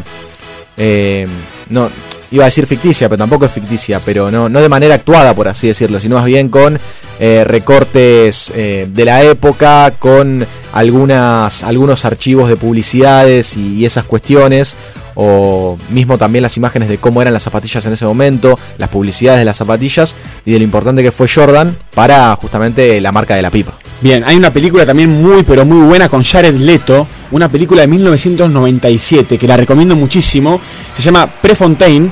¿Quién es Prefontaine? Se preguntan ustedes. Bueno, Prefontaine es Steve Prefontaine, un corredor de, de los años 70, me parece que eran de los años 70, que mm, fue uno de los primeros corredores con las zapatillas Nike. Esta película cuenta la historia, el vínculo del entrenador de Bill Bowerman, que también es cofundador de Nike, acá desde los inicios, en la época que crea las zapatillas al Nike Waffle. ¿Por qué ese Nike Waffle? Bueno, porque la suela de la zapatilla que usaba este pibe, Jared Leto, un pibe muy bonito, eh, también para correr, las, las hacía en una waflera. Oh, ¡Qué bárbaro! Entonces el chabón sacaba de la waflera, sacaba la. la, cal- la, mm, me perdí la palabra ahora. La La- suela de la la- zapatilla, sí. la unía a la zapatilla y se las daba al pibe este que las probaba, corría a media distancia. Es una historia también muy conmovedora porque el pibe muere muy joven eh, en un accidente de auto, pero bueno, perdón por el spoiler, pero es una película que creo que vale muchísimo la pena para ver los inicios de lo que fue la historia de Nike arrancando con zapatillas para corredores, ¿no? Y también obviamente un Jared Leto más joven, de 1997, con dirección de Steve James, una película biográfica muy linda la verdad para ver que recomiendo muchísimo ya que estamos hablando del tema, ¿no? Ya que hablamos de Nike, hablamos de eh, El último baile y hablamos de toda la historia deportiva estadounidense, también norteamericana, me parece que vale la pena verla porque tiene escenas muy bonitas también, una buena actuación de, de Leto y un vínculo que saben construir muy bien eh, en la pantalla todos los actores. Una hora 46 minutos nada más. Aquí encontré el antecedente del documental que, bueno, me imagino que será película o tendrá muchísimas cosas de, de ese documental, el que estrena el, el 5 de abril. Bueno, el antecedente del documental es Jordan, un hombre y sus zapatillas, documental que más que nada cuenta también sobre las estrategias de marketing de la época. Entonces también eh, para aquellos estudiantes de marketing o a quienes les interese la cuestión y, esta eh, novedad al respecto, hoy tenemos muchísima tecnología para, para manejar el marketing. Bueno, en ese momento eh, recuerdo que, era muy novedoso cómo se trataba eh, el marketing en aquella época y cómo utilizaban también a las grandes figuras del deporte que estaban triunfando para las publicidades y cómo ellos se prestaban y tenían que entender que eh, el marketing y que ahora el dinero también en el deporte, en ese momento, también iba por ese lado, comenzaba a ir por ese lado. ¿Cómo se extrañan las, las publicidades de aquella época, ¿Te no? acordás? Aquellas famosas publicidades donde se juntaban los astros futbolísticos. Qué lindo. Me acuerdo de, de ir al cine y, y antes de que arrancara la película ver alguna publicidad, alguna cola, por ejemplo, alguna marca de cola o de lo que fuera. La de Gladiador, ¿te acordás? Bueno, la de los gladiadores, así varias, varias. Ya se perdió eso, ¿viste? No, no, no- no hay mucho de eso ahora. Bueno, La, justo- la publicidad donde Ronaldinho lo rompía el referee, no sé si te acordás también, que hacían bueno. como un juego bonito, ya hacemos referencia eh, al, pro- al gran programa de REC en esta radio. Eh, también una de las publicidades más lindas que uno puede ver sobre fútbol. Creo que se perdió un poquito esa cosa, ¿no? Como las publicidades del verano también de la famosa cerveza. Sí, de hecho hasta se tiene como cosa del pasado, eh, como un flashback. Quisieron intentar algo parecido para el Mundial de, de Qatar. No sé si, si recordás alguna imagen de, de Messi entre las calles de Qatar eh, con la pelota, esquivando a algunos, algunos ciudadanos eh, que caminaban por allí. A los cataríes. Pero lo hacían más como una cuestión de, de flashback o de reeditar. Claro, una nostalgia, dicho. ¿no? De lo que eran las publicidades de antes. Claro, más de pensar algo a, a futuro, era más un flashback o, o reeditar esa, esa cuestión. Hablamos de publicidades, nos ponemos nostálgicos en el Cine Apuro y obviamente también aprovechamos para recomendar algunas películas, algunos documentales, algunas biografías relacionadas al deporte, más precisamente a la marca Nike, a Jordan, estamos hablando también sobre mm, LeBron James. Y hablamos sobre campeonatos, hablamos sobre campeones. Y yo tengo una duda todavía con un campeonato que me queda, una final que me queda me queda, me queda la, la vena todavía, ¿viste? A ver. La final de Gran Hermano. ¡Oh! ¿Cuándo termina Gran Hermano? ¿Hace cuántos años que está Gran Hermano ya? Yo no lo- a Alfa ya siento que lo conozco hace... Es mi tío, más o menos. Bueno, la final sería, la última misión sería el 12 de marzo de 2023. Claro, tengan en cuenta que estos muchachos no solo se comieron el mundial adentro de la casa, sino ya desde hacía dos meses estaban adentro de la casa. Pero ellos, ellos supuestamente no iban a estar cuatro meses adentro de la casa. El programa se extendió. Sí, eh, Vieron el rating, lo, lo extendieron. que por supuesto no cayó para nada bien eh, para mm, los integrantes de la casa. Sus familiares, me imagino, ¿no? Claro, se extendió en el momento que decidieron que ingresen dos participantes. El sueldo lo siguen cobrando, digo. Sí. Así que Sí. en definitiva... Digamos que ha sido un tema tabú porque cuando se dio a conocer que, que cobraban un dinero a cambio de la participación, eh, Mirá. mucho no se sabía. Yo no sé si en las ediciones pasadas esto sucedía. ¿Viste? Imagino que sí. Pero no se a mí, sabía. A mí me parece perfecto. Sí, sí, también. Hasta cuatro meses en una casa encerrado. Además, cada cual es libre de, Claro. de firmar el contrato que quiera Más bien, bien. por la ley. Y aparte uno se va a llevar 15 palos, digo, por lo menos dame un sueldo, hermano, dale, algo tenés ahí para girarme. Yo de cuatro meses vuelvo, no quiero ningún programa, no me hago influencer, no hago nada, ¿qué hago? En el medio también participaron por un auto. En Mirá. aquella prueba que se tuvieron que atar a un auto y el que se desataba ¿Quién la ganó? iba quedando afuera. Ganó el chico que mm, Ahí es el que más se banca el hambre, ¿no? O la gana de ir al baño. sí y también la ambición de tener el auto. Eh, ganó el cordobés que mm, estuvo de novio, que tuvo un noviazgo con la chica apodada Maxi. Claro. Maxi, ¿no era? Maxi. Pensé que era el cordobés de, de- de Es una que de no, no, las ediciones de antes. no también. el Cone, no el Cone. no, no, no, el no, otro. Maxi, Maxi, se llama Maxi. Claro. Eh, Abel Pintos. Abel Pinto, claro. El, el Abel Pintos de Gran Hermano. Que, bueno, muchos decían también en aquella prueba que el que le iba a ganar iba a ser Tiago. Porque evidentemente él tenía la necesidad de tener un auto. O, o quería o había soñado. Y, y sorprendentemente fue el primero que se desató. Ah, chao. sí. Le agarró hambre, se desató y se fue. bueno, está bien, vos lo dijiste. Es el que más necesidades tenía y bueno, te estaba cagando de hambre y dijo, este auto no lo puedo comer, voy a la heladera, hermano. Claro, bueno, y, y así va, así va, y Gran Hermano va. Y la semana de Gran Hermano, en la semana de Gran Hermano, todos los cañones se han apuntado hacia un muchacho que ya eh, ha sido muy polémico a lo largo de- del certamen, Sí, pero que cada vez su figura crece más, ya sé de quién hablas. pero crece su imagen negativa. ¿Estamos hablando de Frodo? No, estoy hablando de Alfa. Ah, el alfa. Estoy hablando de Gran Alfa. protagonista de esta... Y gran apodo también. ¿eh? Sí, sí, es el macho alfa definitivo. espectacular apodo. Eh, ya hay un. Se, se nota claramente que los participantes no se lo fuman. De hecho, hasta a veces Alfa quiere sacar un tema de conversación. Para mí lo hace a propósito, ¿no? Sí, pero. Para mí el tipo entró a la casa a decir, a ver quién se aguanta mi tomada de pelo. O sea, voy a hablar hasta por donde pueda. Vos viste que cada vez que alguien cuenta una historia, a mí me gusta de este tipo, me gusta mucho. Eh, yo miraba a Gran Hermano cuando arrancó, después lo solté, me dejó de gustar. Pero cada vez que alguien cuenta algo, él tiene una historia mejor y superadora para contar. Eso es espectacular. Vos le contaste que te metiste nadaste con tiburones, bueno, él nadó con ballenas asesinas eh, en una profundidad más que la tuya y con gente más piola que la con la que estaba vos, ¿viste? Tiene ese tipo de, Sí, de lo que, lo que me sorprende de la casa es cómo eh, rota y, y cambia mucho, cómo los golpes de escena terminan siendo inesperados, porque hasta hace un tiempito muy cercano, Alfa era muy cercano, eh, muy pegado a, a Romina. Digamos como que mucha gente eh, los tomaba a ellos como los padres de la casa, porque eran los que se ocupaban de cocinar, de la limpieza, Alfa y Romina.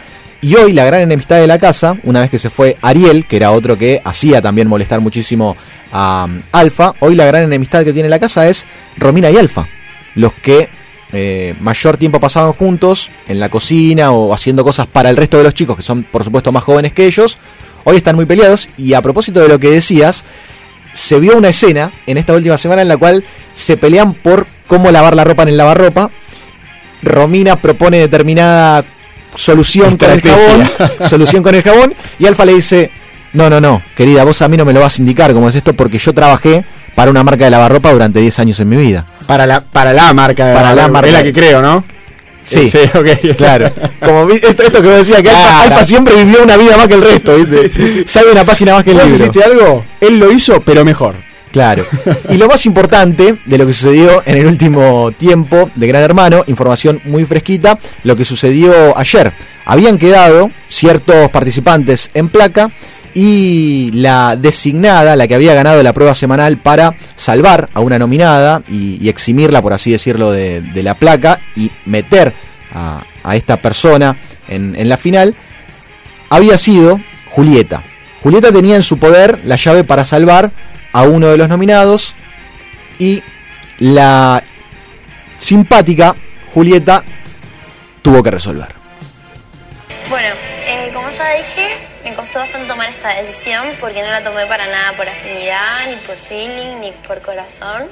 La tomé, mm, bueno, por una estrategia, un juego de una placa que yo tengo en mente y confío que el resultado va a ser el que creo y que esta jugada me haya salido bien. Obviamente tengo mis motivos y a la que voy a salvar es a Camila. Salvás a Camila. Sí. ¿Qué? Mirá Camila. Ay, no, no, no puedo, no, no, no, No podía creerlo Camila. Camila es una de las integrantes nuevas. Claro, es la que entró junto con Ariel en el medio del certamen, que decidieron meter en la casa a dos participantes más, un hombre y una mujer, lo que hablábamos recién que llevó al enojo de muchos participantes, porque claro, cuantos más eran en la casa, más se iban a demorar allí adentro. Claro, sí, sí, me quedo a vivir un par de meses más. Claro, y bueno, sobrevive Camila, lo que explicó después también en alguna conversación dentro de la casa Julieta, es que la estrategia tiene que ver con eliminar a Alfa, con que Romina es una persona a quien ella considera muy pero muy fuerte dentro de la casa y que si la manda a placa contra Alfa, Romina sacaría a Alfa. Bien. O sea, digamos que la semana de Gran Hermano gira en torno a voltear a Alfa. Todos los participantes quieren voltear a Alfa, no lo soportan más, ya no lo pueden ver dentro de la casa, se pelea con todo el mundo, de hecho hasta incluso le, le lo, ignoran en las conversaciones, él les dirige la palabra y, ninguno le contesta, Eh, por lo tanto toda la semana y, y todos los, los cañones apuntan a Alfa, esto se va a dirimir por supuesto el día domingo, donde compartirá placa también junto con la Tora, Ah, sí, la Tora también tiene grandes chances de, de salir porque yo lo veo mucho más fuerte a Alfa que a la Tora. Bien. Es por eso que eh, la placa se va a definir de esa manera. Ahí tenemos la información eh, final, la información importante, la información letal. A lo que vinimos. De, de Gran Hermano. A lo que venimos. vinimos. A este programa sin apuro venimos a eso, a contarles a ustedes cómo viene la casa más importante del país. Y obviamente en un minutito nada más vamos a tener nuestra próxima entrevista, porque queremos hablar de fútbol. Los pido, queremos seguir hablando de fútbol, Sí, por más señor. que ya pasó el Mundial, eh, por más que, bueno, ya vamos por la tercera fecha y demás. En un rato vamos a estar hablando con Alejandro Wall, que es periodista deportivo, que mm, escribe además sobre fútbol, tiene un newsletter y vamos a estar preguntándole todo lo que fue el Mundial, estuvo en Qatar también, fue a todos los partidos de la selección, lo vivió de una manera distinta a Gastón Edul, con eh, quien escribió este libro, La Sí. Tercera, así que vamos a preguntarle por eso también y sobre muchas otras cosas, pero primero vamos a escuchar algo de música en esta tarde de Sin Apuro para relajar un poquito algunos temas eh, que hemos traído, que hemos traído, que hemos traído con esta producción tan linda que, mm, que les trae algunos temas para, para relajar en este viernes de fútbol, de música y obviamente de entrevistas. Escuchamos Pastime, una voz muy linda, en este caso la de Lizzie Berkey, junto a Coffee Stone, un rapero, una dupla muy linda la que hacen, los dos muy talentosos. Pastime, Sinapuro. restless, I don't hang around. But you guessed this when I met you, so don't be surprised when I say I don't want your love forever. It's the meantime, pastime. forever. I don't want your love forever. It's the meantime, pastime. I could never you forever. I treasure my me time. I don't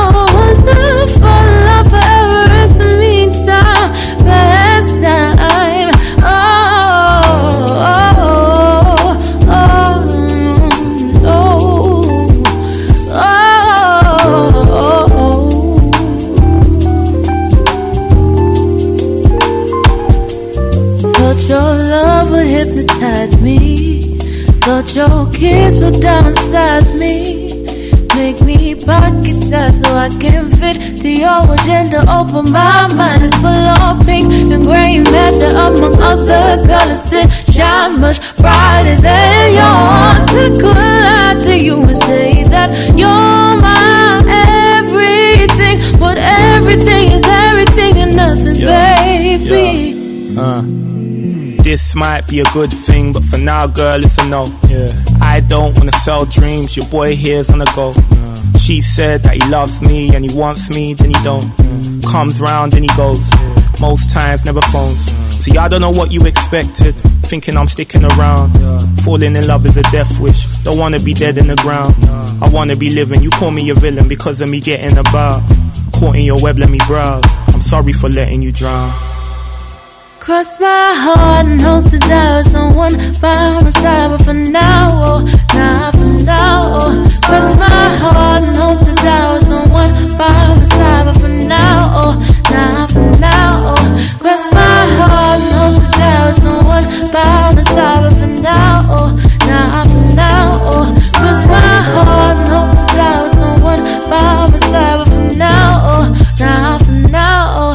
I don't want your love forever. It's the meantime. Weren't even trying to be around for too long, you know. I don't want your love forever. Chase the past time. Yeah. Probably I don't. I don't want Tired.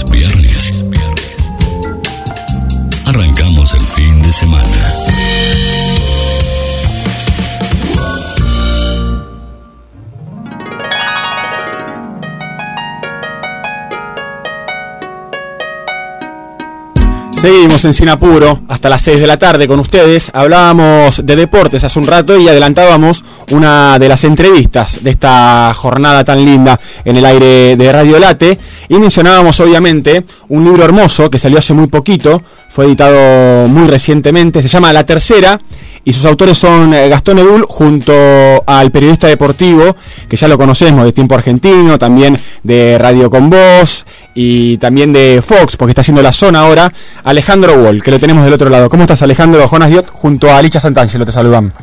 Hola, ¿cómo estás, Jonás? ¿Bien? Bien, ¿vos cómo estás? Bien, muy bien. ¿Cómo estás viviendo este, este éxito que parece haber tenido esta primera edición de este libro tan lindo? No, muy contentos estamos porque mm, la verdad es que fue un laburo que, bueno, que, que después de todo lo que habíamos laburado los dos, eh, cada uno por su lado en Qatar, volvíamos como para tratar de, de bueno, tener unos días de descanso, sobre todo, y, bueno, y no- nos pusimos a laburar a full porque porque bueno, la, la- la editorial obviamente quería tener el libro en, en las calles este, este mes, en febrero, y bueno, y para eso había que... que Claro, que ¿cómo haces, no? pata. ¿Cómo se hace? No, yo la verdad que pensé que iba a ser imposible. Eh, pu- pudimos eh, pudimos hacerlo porque laburamos prácticamente todos los días, obviamente no los fines de semana de las fiestas, Sí. pero laburamos todos los días y, y, y también teníamos que teníamos algo y teni- tenemos algo que es que más allá de la del recorrido lógico de, de contar, de la crónica y demás, teníamos muchas cosas que habían pasado adentro, que bueno, que, que obviamente Gastón por haber estado tan cerca de la selección, Claro. tan cerca de los jugadores, podía, podía aportar. Claro, a ustedes, eh, es de Editorial Planeta el libro, les piden que armen un libro, digamos, desde cero, porque ustedes ya venían trabajando el Mundial desde allá, vos venías escribiendo también, pero a vos te dicen, no, este libro va desde la primera letra. Sí, en realidad, eh, bueno, yo ya había publicado, yo había publicado eh, mi último libro con Planeta eh, de, de una de, de una manera similar, pero no tanto, porque cuando Racing estaba a punto de ser campeón en 2019, me dice Rodolfo González Arzac, che, me parece que ahí puede haber algún libro. Y, y bueno, y, y también estábamos como medio contra el reloj, pero no tanto como en este caso. Claro. Cuando, me- cuando yo estaba por viajar a Qatar, eh, eh, Rodolfo me vuelve a decir, che, estate atento porque puede haber, puede, si pasa lo que, bueno, si pasa lo que pasó. Sí, pasa eso, que, sí, que todavía no- no- nos cuesta decirlo, ¿viste? eh, eh, podemos, este, poder- poder- ten- tendríamos que hacer algo. Fíjate, y sí, como vos decís, en, en mi caso yo había escrito muchísimo, allá muchísimo, eh, eh, ha- hacía un correo catarí para, para tiempo, newsletter, y la verdad estaba muy desgastado, entonces el, el día que sale Argentina, el domingo ese, que yo ya estaba de madrugada allá, me escribe, bueno, acá estamos, eh, a ver si te más y hablamos el lunes, recuerdo, y yo le dije, lo primero que le dije es, no creo que, no, no, eh, recopilar las crónicas que tengo escritas. Claro. Dice, no, no, necesitamos un libro nuevo, así que había que, que empezarlo de, de cero. Bueno, un poco el, el, el calor que, que traía de, de Qatar, en el sentido de que estaba todo muy fresco, eh, servía como para, para organizar el libro, para poder pensar. Claro, es un poco el motor, ¿no? De, de lo que es lo que compone este libro que, que nos cuenta un recorrido, pero que también nos cuenta, como vos decías, eh, cierta intimidad de la selección también que muchos no conocemos o muchos no conocíamos. Vos hablabas de, de un trabajo que hace Gastón Edul también, eh, junto al tuyo, que parecen ser laburos diferentes, ¿no? Quizás eh, él como un- una especie más, más íntima, ¿no? Con la selección y vos quizás algo más global, ¿no? De este mundial. Sí, sí, sí, fue, miramos el mundial desde lugar distinto. De hecho, nos cruzamos solamente una vez en Mirá. Qatar. Buenísimo eso. este porque un, un partido ahora no, no recuerdo cuál pero sí, sí recuerdo que fue entre Arabia Saudita y México no era un partido de Argentina y me, me acuerdo porque lo, lo- lo saludé charl- fuimos caminando charlando breve con él y, y yo le preguntaba le preguntaba cómo estaba Messi porque bueno no había tenido un buen partido de Argentina contra Arabia Saudita más allá de pudo haberlo ganado Sí. y estaba todo el tiempo la duda, viste, de si Messi estaba bien, de si Messi estaba bien. Y, y bueno, más allá de lo que él contara, yo no, yo no podía seguir obviamente lo que él hacía ni en transmisiones ni en, ni en televisión. Claro. No estaba atento a eso, no, no, no veía la tele, no veía la prensa de acá, sí en redes, por supuesto. Y bueno, de algún modo sí, son laburos muy distintos, él muy cerca de la selección, siguiendo al equipo, en los entrenamientos, en la conferencia de prensa. En mi caso, yo por ahí, no sé, si Scaloni estaba, Scaloni estaba velando, yo estaba en algún otro partido porque me, me interesaba ver más el, el mundial más eh, panorámico, ¿no? Bien, sí, sí, sí, es interesante esto porque esto imagino también, eh, por momentos en el libro se va se va notando esto, ¿no? Que tienen como diferentes enfoques eh, directamente porque lo vivieron de otra forma el mundial. Sí, tratamos de unirlos, porque eso también fue como una decisión inicial. Bien. que, que haya una sola voz, porque mm, si no teníamos que hacer como textos distintos. Sí, cada uno tiene un texto aparte, eh, de, de- que precisamente se llama desde adentro y desde afuera, eh, porque mm, porque cuando empezamos a, a reconstruirlo el momento del partido con, con Holanda y el que mirás bobo de Messi, Claro. eh, yo digo, le digo a Gastón, mirá, parece que esto más allá de lo que contemos acá, tenés que contar algo tuyo, más, más personal, porque es un momento que, bueno, periodísticamente te lo, te lo llevas, supongo.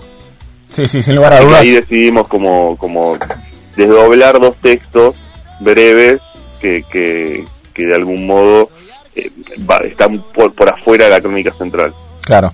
Vos, eh, estamos hablando con Alejandro Wallace, periodista deportivo, es autor de varios libros, también hace televisión y siempre vale la pena eh, hablar con él. Y hace muy poquito acaban de eh, editar la tercera, un librazo que hizo junto a Gastón Edul. Y quería preguntarte, eh, porque vos me decías que estás, bueno, allá viste un montón de partidos del Mundial, imagino los de la selección, o te escuché por ahí decir que los, habías visto todos. Mm. Después acá se vivió mm, una final tremenda, como se vivió allá, pero digo, escribieron un libro que también mucha gente de, de acá lo va a ver, lo va a leer y lo va a consumir. ¿Ha- ¿Hay cierta desconexión ahí de lo que pasa allá en Qatar con lo que estaba pasando acá simultáneamente una vez que salimos campeones? Bueno, eh, sí, o sea, obviamente son como lugares di- distintos, primero por lógica geográficos, ¿no? No, sí, verdad. Pero después, eh, pero después lugares distintos de cómo de cómo lo, lo vivís. Claro. Eh, en mi en mi caso, eh, yo, bueno, lo viví los todos los partidos de Argentina eh, desde el palco de prensa. Lo que lo que lo que más este me choqueó tal vez es una primero la sensación previa a la final de muchas ganas de estar acá porque veía lo que pasaba, estaban mis dos hijos acá, mi, mi familia, este, mi vieja, mis hermanos, mis amigos y, y veía lo que lo que lo que pasaba y tenía como una una especie de, de tentación enorme de, de, de- de volverme. No no porque me lo haya propuesto real no sino Sí, porque mm, decía uy qué bueno poder qué bueno por un lado por estar ahí había algo de, de sentir que no no estaba viendo ese momento al lado de, de los míos viste Claro. ¿Y eso en el Y libro de alguna forma te afectó?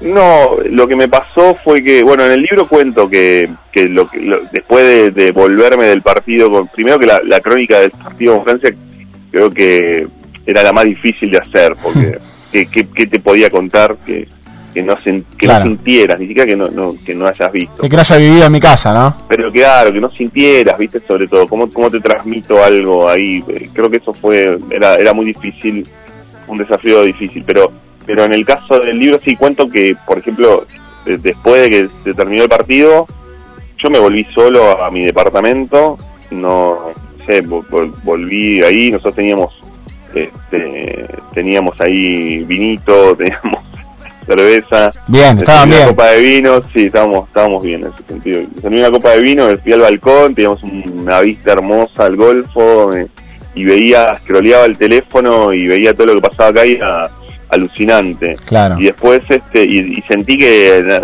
nada, sentí como cierta soledad, ¿viste? Sí, sí, me imagino. Es que eso, eso fue lo que lo que acá sentimos en el estudio, por lo menos cuando lo contabas, ¿no? Algo de, estar solo, ¿viste? Terminó el partido Sí, y sí. ahora. Sí, sí, sí, había algo de eso. Obviamente después nos juntamos con los compañeros que estábamos en el departamento, cada uno volviendo de sus laburos. Pero, pero bueno, hasta tarde, super manija, creo que amanecimos, este, se nos hizo de día. Pero, mm, pero bueno, en el libro lo, lo que sí me pasó es que volví a ver las transmisiones, no solamente para, para revisar los partidos, Sí. que, que eso obviamente lo, lo- era algo que lo teníamos que hacer, era parte de- de- del presupuesto de tiempo que teníamos que, que hacer. Claro. La final, sobre todo, la, la revisé con bastante en detalle. ¿Cuántas veces la viste? La vi cuatro veces. o sea, la, eh, la vi cuando apenas volví, la vi con mis hijos, que les pedí verla, y la vimos acá una noche completa. Eh, después la iba repasando más lentamente y la vi, es como si te dijera que la fui viendo en capítulos durante algunos días. Eh, y después un sábado previo, bueno, la vi, lo- la vi viendo así dos veces y después un sábado previo me senté a verla por completo. Eh, un, un sábado que, que le fui dando, así que la vi un montón. Después, obviamente, veía también los partidos. Che, ¿le encontrás algo nuevo a la final cuando la ves de nuevo? ¿La ves una vez, la ves Sí. otra? ¿Le vas encontrando cositas? Sí, primero dimensioné mucho más lo que había jugado Argentina, que quizás ahí en la cancha decís, eh, em, sentías que estaba jugando, que estaba haciendo un partidazo en el primer tiempo, pero después ves detalles, encontrás momentos de jugadores que son extraordinarios y, mm, y sobre todo lo que, que es algo que incluso eh, tomamos la decisión de, de empezarlo con ese momento, que son los minutos previos al primer gol de Francia, en donde no había nada, ni, nada, nada, ningún este, ninguna señal de que eso se pudiera eh, se pudiera desmoronar. Claro, que lo remontaran ellos, no había ningún indicador. Nada, nada, no futbolísticamente no, no había nada, porque no, no es que vez decís, bueno, los cambios que hizo, los cambios que había hecho eh, de Jams los había hecho antes de que terminara el primer tiempo, incluso dos de ellos, Sí, cinco minutos con- antes. con una decisión bastante bastante fuerte. Y después ni siquiera es que la- la- el propio reproche que hasta Scaloni se lo hace de, de haber sacado a Di María muy tempranamente o, o por lo menos antes de, de, de lo que hubiera sido lo aconsejable ni siquiera es eso viste lo que lo que hace derrapar a, a- a Claro. la selección en ese momento es un detalle como se dice ahora esos partidos son detalles un detalle un, un momento que que bueno Argentina ya lo había tenido esas esas advertencias porque Sí. también con, con Holanda pues vino el, el 2-1 y después Con Australia 2-2, también nos pasó. y con Australia zafó con una tapada de Dibu justamente Claro. entonces eh, esas esos esas cositas Yo te quería consultar al respecto de, de momentos de- del Mundial. ¿Cómo viviste también? Porque muchos colegas que, que estuvieron, incluso también eh, Gastón, contaba una particularidad muy importante en el entretiempo contra México. Eh, pa- Evidentemente ese, ese entretiempo para muchos colegas ha sido importante o, o estuvieron realmente con la cabeza en la guillotina porque estábamos a 45 minutos de, de volvernos a casa. ¿Cómo lo viviste vos personalmente?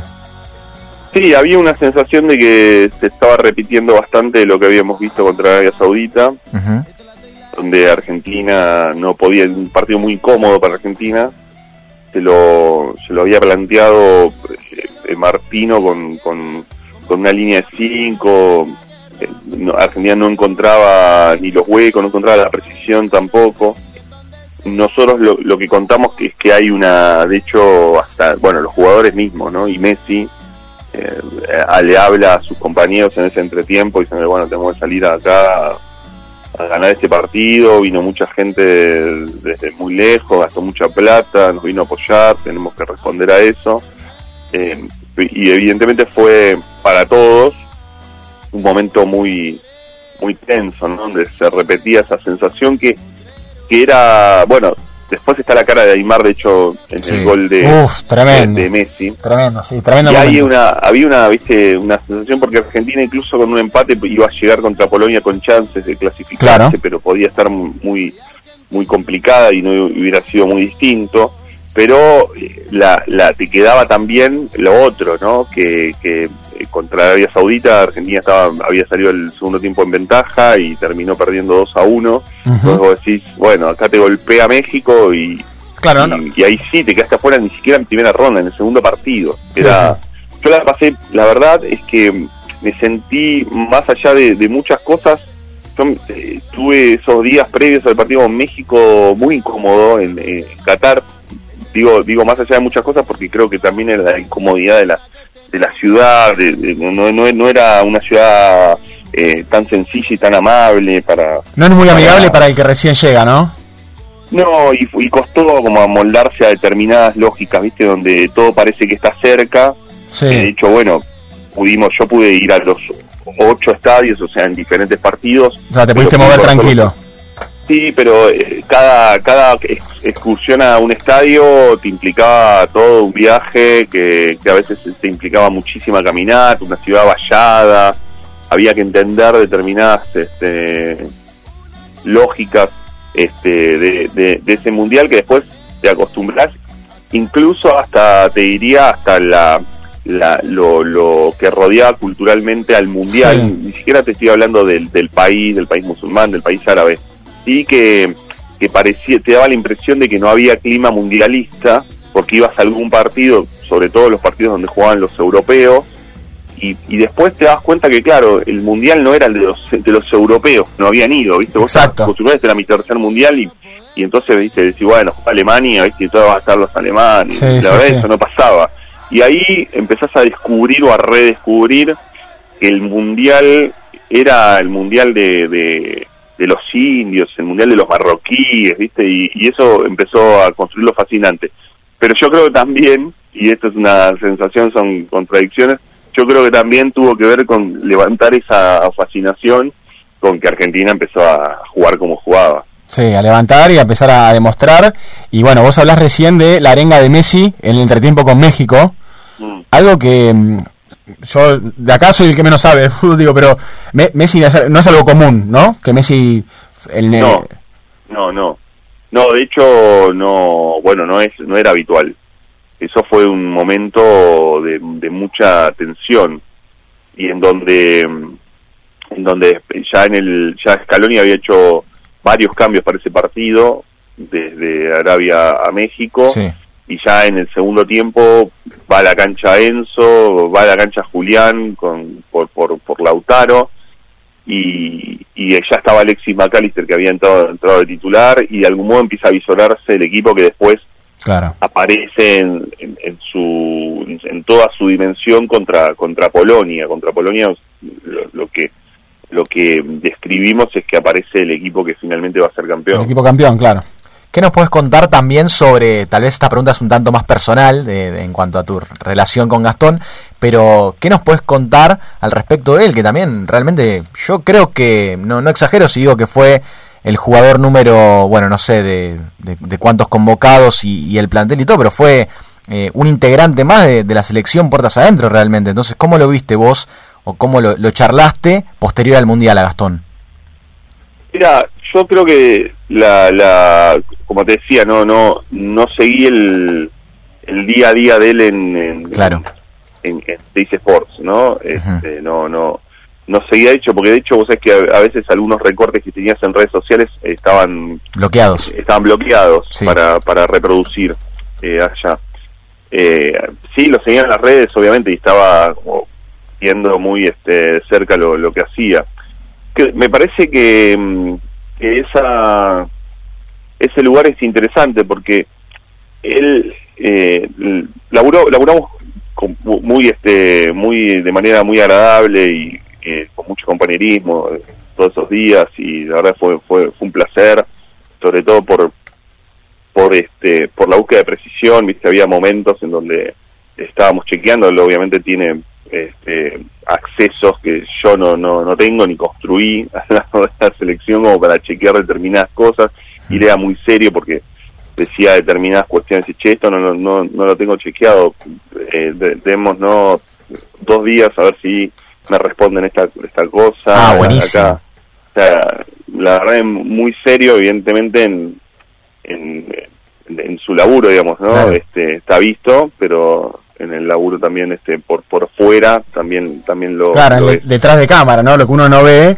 está el Claro. laburo del pibe atrás, que, que obviamente es un laburo periodístico enorme y de hecho se lo han hasta Sí. reconocido mismos jugadores de la selección. Mm. Y después me parece también que, que creo que entendió su lugar en, en, en esa cosa en donde no, no hay que confundirse. Vos lo marcás y entiendo a, lo- a dónde va, siendo como un, un integrante más del planeta, pero en- en- creo que entendiendo su lugar Claro. eh, de- periodístico, donde el, el protagonista es otro. Ujú. De, de hecho, hay algo que cuenta en el libro, en, en su texto más personal, que tiene que ver con su tranquilo Leo cuando, cuando se Anda enoja. para allá. Claro, que tiene que ver también con que, bueno, él ahí también cree que quizás él desde lo periodístico lo puede estar metiendo en un quilombo a Leo, o sea, eh, sabíamos que, que viste, la, la FIFA se pone bastante estricta Claro. en determinados aspectos. Pero qué momento, ¿no? Es un momento Sí. del Mundial eh, para el recuerdo, no imagino de él, pero digo, fue este Gastón Edul.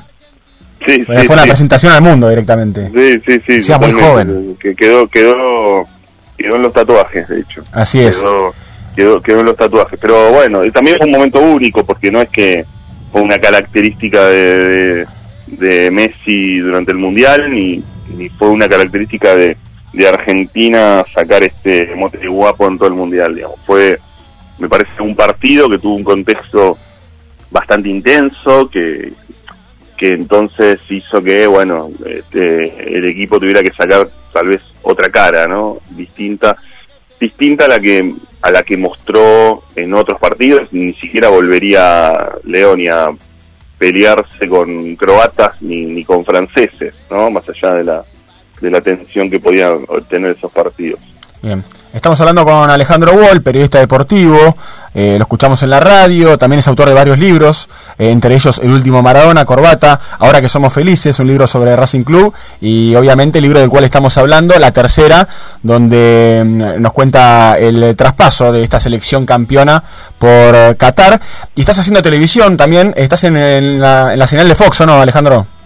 Sí, empezamos esta semana que, que Fox Sports relanzó la, la- su programación, ahora con, con, con nuevos dueños, eh, una, en una nueva etapa. Tuvo durante mucho tiempo la señal, bueno, sin, sin programación propia, porque había sido parte de toda una, una operación de, de, de- de compra de, Disney que tuvo que, que desinvertir.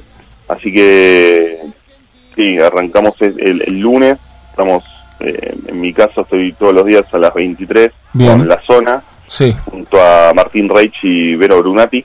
así es. Y bueno, estamos tratando ahí de, de- de hacer un programa que, que, que sea lindo de ver, que tenga alguna mirada, enfoques. Lindo de escuchar también, ¿viste? Porque muchas veces uno, uno pone un programa deportivo, ¿viste? Y están ahí gritando, me parece que está bueno también que sea lindo al oído, ¿no? Sí, la idea no, no es este que, que sea por el lado de- de- del debate, Claro. más allá de que por ahí intercambiamos algo, por supuesto ideas, hay, hay momentos donde cada uno por ahí aporta una mirada sobre algo, hay algún informe específico, a veces el programa mm, va con temas que no son los temas que quizás están en la agenda central, no, Claro. no porque no porque vaya a los márgenes, pero pero sí tratando de, bueno de qué lectura podemos hacer de alguna cuestión con entrevistas anoche estuvo eh, el monito Vargas que es un que eh, hoy hoy está jugando en Shanghái pero que es un pibe que siempre tiene tiene una mirada muy interesante sobre el fútbol sobre lo que lo rodea sobre la vida. Así que también intentamos eh, tener invitados que, que nos aporten algo más a la charla. Y al, al debate cómo decirlo a la, a la, a la, a la, a la charla pública eso agradable ¿viste? Sí, sí, sí, se entiende, porque la verdad que lo celebramos también porque nos parece que es necesario también ese tipo de, de debate y ese tipo de programa también deportivo que, que en definitiva nosotros como, como televidentes también lo buscamos, ¿no? Sí, bueno, ojalá. a- Estamos obviamente recién empezando. Este, se va a dar la Copa Libertadores por ahí. Nosotros en muchos casos vamos a venir después de los partidos de Copa. Así que, que, que bueno, estamos eh, eh, empezando. Creo que está, está bueno, nos gusta, estamos súper contentos. Yo estoy muy contento. Es mi primera experiencia así, de este tipo en la televisión, más allá de haber tenido alguna participación en, en algunos programas, pero nunca en una, co- una cosa así cotidiana que, que te exige otra, otro compromiso y otra, nada, otro- otra rutina. Ale, pregunta solo para entendidos. Escribiste eh, Academia Carajo, ahora que somos felices, la tercera. ¿Cuándo crees que vas a poder escribir la segunda? Ah, eh, y no sé, ojalá. Mira, la verdad, eh, no por escri- no por escribirla, porque yo no sé si me da el cuero para hacerlo en un mismo año, las dos cosas, pero bueno, ojalá que este año. Yo eh, estamos hablando de la segunda Libertadores de Racing. Por ¿no? supuesto, pero por supuesto, gracias por sí, aclararlo. acá- tenemos- Lo- lo- Igualmente me sorprendió la convicción. le, cu- le cuento a Alejandro igual, hincha fanático de Racing, mal también, ¿eh? Mal. Tenemos acá dos, dos potencias de Racing Club. Sí, no, no, lo, lo, lo aclaro, lo aclaro para, para quienes este, quizás- Claro. No, me encanta, qué sé yo, me- la verdad que me encantaría este año. No sé si me va, no, no sinceramente, eh, ahora que me lo decís de ese modo, no voy a poder. Pero bueno, ojalá por, poder disfrutarlo. De hecho, este, por, por el nuevo laburo, eh, me va a costar ir a la cancha. O sea, claro, porque, porque tengo que salir al aire al toque después de los partidos eh, y te confieso que, que más allá de la, de la alegría de poder tener laburo, que además eh, siempre es un, un- a esta altura es un privilegio este, por laburar, por este, por hacer lo que lo que te gusta, pero pero bueno, no deja de ser un costado de dolor, ¿eh? Este, sí, me imagino. Se extraña, ¿no? Se va a extrañar, me imagino, de la cancha. La verdad, Ale, te quiero agradecer en, en nombre de todo el equipo porque mm, nos gusta mucho lo que haces, nos gusta mucho seguirte y, y también porque nos gusta mucho que hayan sacado este libro tan hermoso que, que celebramos que vaya ya por su primera edición y bueno, y el éxito que se le viene. Así que muchas gracias. Gracias, chicos. Les mando un abrazo. Un fuerte abrazo. Alejandro Wall, periodista deportivo, autor de La Tercera, entre otros, un, un gran colega, la verdad, un gran profesional que creo que vale la pena siempre escucharlo. Sí, eh, los libros, puedo hablar de, de los racinguistas que los he leído de pe a pa y la verdad que tiene una pluma espectacular y bueno, eh, es un placer, un privilegio. A propósito del libro, eh, el póster del libro, el póster que tiene el libro... El libro viene con un póster, eh, creo que hay ediciones que vienen con un separador también. También. Y el póster dicen que es espectacular. No entra en este estudio, y eso que el estudio es grande. El póster es gigante, es un póster maravilloso que. Eh, mirá que hay que estar a la altura de los que lo que escriben eh, tanto él como Gastón. Y realmente el póster está a la altura de, de la escritura de, de ambos autores. Bien, hacemos un eh, resumen del mundialista, hacemos un espacio para hablar eh, de fútbol en Singapur y lamentablemente nos vamos quedando sin tiempo de programa, Licha. Sí, nos estamos quedando sin tiempo. eh, preparando ya y pensando cosas para la semana que viene. Mira, yo tengo algunas ideas ya. Y tengo una confirmación también, te la quiero decir. Uh. La voy a decir en el grupo después más tarde. Se hace misterioso, ¿viste? este, pero tengo. mm, Mira, acá me preguntan. Ya me vi todas las películas del Oscar. Me dicen, ¿qué tenés para recomendarme que no, que no estén las ternas? Mira, eh, hablábamos de Netflix hace un rato. Creo que esta también es de Netflix. Se llama Polar. Polar. Como polar, como un buzo polar que te pones eh, vos. Bueno, eh, Polar, una película de eh, Matt Mikkelsen, gran, gran, pero gran eh, actor danés, creo que es. Eh, hablábamos de una gran película que era Last Round. No sé si se acuerdan, la última ronda. Una película que fue mm, nominada en su momento a los Oscars por mejor película extranjera. Que hablaba de estos profesores que empiezan a hacer un experimento con el consumo de alcohol y se empiezan a poner en pedo todos los días y terminan, bueno, obviamente. Como, terminaría si te pones en pedo todos los días, Licha. Eh, bueno, Matt Mikkelsen es el actor, entre otras grandes películas que también hace. Y en este caso, salió una película que se llama Polar, eh, dirigida por Jonas Ackerland y escrita por Jason Rothwell, con eh, Matt Mikkelsen en este gran papel de un asesino a sueldo. Es una trama que muchos ya la escucharon en otras películas. Este es tipo, mm, lo que se dice el has-been, el, el hombre que fue, ¿no? Bueno, este que fue un gran asesino durante mucho tiempo trabajando para una empresa. ¿Qué pasa? Está grande, se tiene que retirar. Obviamente, esto ya lo escuchamos un montón de veces. Bueno, te tenés que retirar. ¿Qué pasa? La empresa te tiene que pagar. Y como este tipo era el, el asesino, una especie de mm, El Profesional, película de John Reno, ¿viste? Bueno, hay algo de eso. Le tienen que pagar mucho. Muchísima plata. Muchísima plata. Tanta que deciden no pagarle y, lo quieren voltear. Y claro. Bueno, con él no.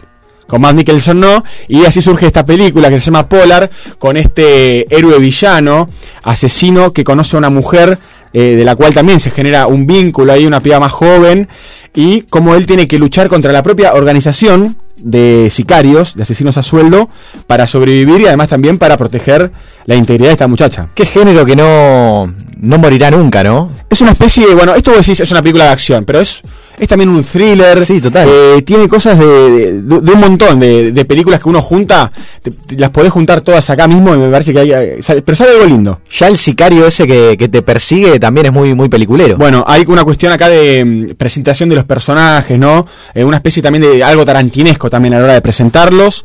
Me parece que, que junta como elementos de varias películas así de asesinos, como puede ser también Búsqueda Implacable, ¿viste? Sí, por supuesto. Bueno, tiene algo que ver con Lu, la película que hablábamos hace un rato también, que está en Netflix, la vuelvo a recomendar, que, mm, que tiene que ver con esta mujer que sobrevive en la jungla mientras trata de encontrar a esta muchacha. Bueno, también tiene algo esto, ¿no? Estas películas de veteranos ya retirados, pero que obviamente, bueno, esa experiencia para algo sirve y los vuelven a llamar. Lo interesante de Lu también es que además de plantear toda esta cuestión, se da lugar para hablar de maternidad, de amor, de familia, se da como un espacio para hablar otras cosas. Y lo bueno que tiene Polar, eh, y a mí me gustó por lo menos, es cómo está filmada, cómo está narrada, un tanto exagerada, por momentos eh, parece que estás viendo Smoking Aces o que estás viendo una película de Tarantino o no sabes si estás viendo eh, Watchmen, ¿viste? Es como una cuestión ahí de personajes que se van juntando que son muy pero muy excéntricos, muy pero muy raros y la pueden ver en Netflix porque Matt Mikkelsen es un actorazo, hermano. Es un actorazo que siempre, siempre eh, vale la pena ver. La pueden ver en Netflix. Polar se llama. Correcto, en Netflix que también, por así decirlo, está de estreno porque se ha estrenado una nueva temporada de You. Justamente Ah, la hablando- cuarta, ¿no? Claro, la, la cuarta temporada, parte 1. Esto quiere decir que habría una segunda parte. Qué rareza esta, ¿no? De eh, que hay, por ejemplo, temporada 4, parte 1. Para eso ponele temporada 5 a la parte 2. Tiene razón. Es lo que hicieron con, eh, con el. Bueno, pasa que eso. Con la casa de papel había pasado, ¿no? Yo entiendo si, si eso sucede, obviamente, con un libro, como pasó en el caso de Harry Potter, por ejemplo, ¿no? Que la reliquia de la muerte está separada en uno y dos, pero eso es porque no les alcanzaron. No les alcanzó con una película para hacer. eh, Pero ponele que ahí el género serie todavía no estaba tan. No, no, no, tenés un punto, tenés un punto. Pero- Es cuarta temporada, parte 1. Ahora te hacen lo que no hace falta que sea una serie, te la hacen serie, ¿viste? Que Claro. esto podría ser una película, decía, hasta un corto podría haber sido. Te lo hacen serie y encima ahora la serie te la dividen en las temporadas en uno y Sí, dos. Hay que seguir facturando, ¿no? es tremendo. Es la máquina de hacer chorizos, como le dicen algunos. Y vamos a hablar de este tema la semana que viene. Me interesó, ¿eh? ¿Qué pasa con, eh, con el cine? ¿Qué pasa con las plataformas? ¿Qué pasa con las cadenas? ¿Vamos a ir al teatro? Vamos a ir al teatro en la semana, gente. Vamos a ir con el Licha al teatro. Vamos a mm, ver una obra y vamos a venir a, a recomendarla. Vamos a tratar de conseguir eh, a, mm, algunos de los participantes, algunos del elenco de la obra o director-directora. Vaya a saber uno a quién. Pero todavía no definimos bien la obra. Ya sabemos, tenemos algunas opciones ahí charladas. Y la semana que viene vamos a tratar de traerles una notaza de sobre teatro. Porque hablamos mucho de cine, hablamos mucho de música también. De danza hablamos poco. Pero de teatro, de teatro hablamos muy poquito en este programa y creo que está bueno darnos Y han salido muy lindas notas la temporada pasada de, de Sinapuro. Claro, parte, parte ¿cuánto? Parte 3. Eh, Puma Goiti, por ejemplo. Uh, qué linda nota la de Puma. Bueno, haciendo alguna que otra cosa. Vamos a hacerlo. Estamos acá produciendo eh, en vivo con Licha, así que mm, así nos fue el programa con recomendaciones. La mala noticia es que no ha bajado la temperatura desde que comenzó el programa en la ciudad de Buenos Aires, 35 grados. Y bueno, eh, calcinados. ¿Alguna novedad para este fin de semana relacionada al, al mundo Sí, del deporte? ¿Algo que quieras destacar? Tocaste un tema que va a llamar muchísimo la atención. El regreso de Daniel Alberto Pasarela al Monumental. Daniel Alberto Pasarela ha sido el presidente eh, que estaba ejerciendo su cargo mientras River se fue al descenso. Bueno, va a regresar al Monumental. Esto se da a propósito de el logro en el Mundial, donde evidentemente eh, lo, lo quieren homenajear o quieren que esté presente. Y regresará. Entonces ya lógicamente, digo porque la historia de River es demasiado grande, muchos hinchas comienzan a plantearse qué es lo que van a hacer eh, cuando River juegue su partido por el torneo local, que si no me equivoco, en horario y en exactitud, el partido de River se va a desarrollar, sí, el domingo, este domingo, 19-15 horas, frente a Argentinos Juniors.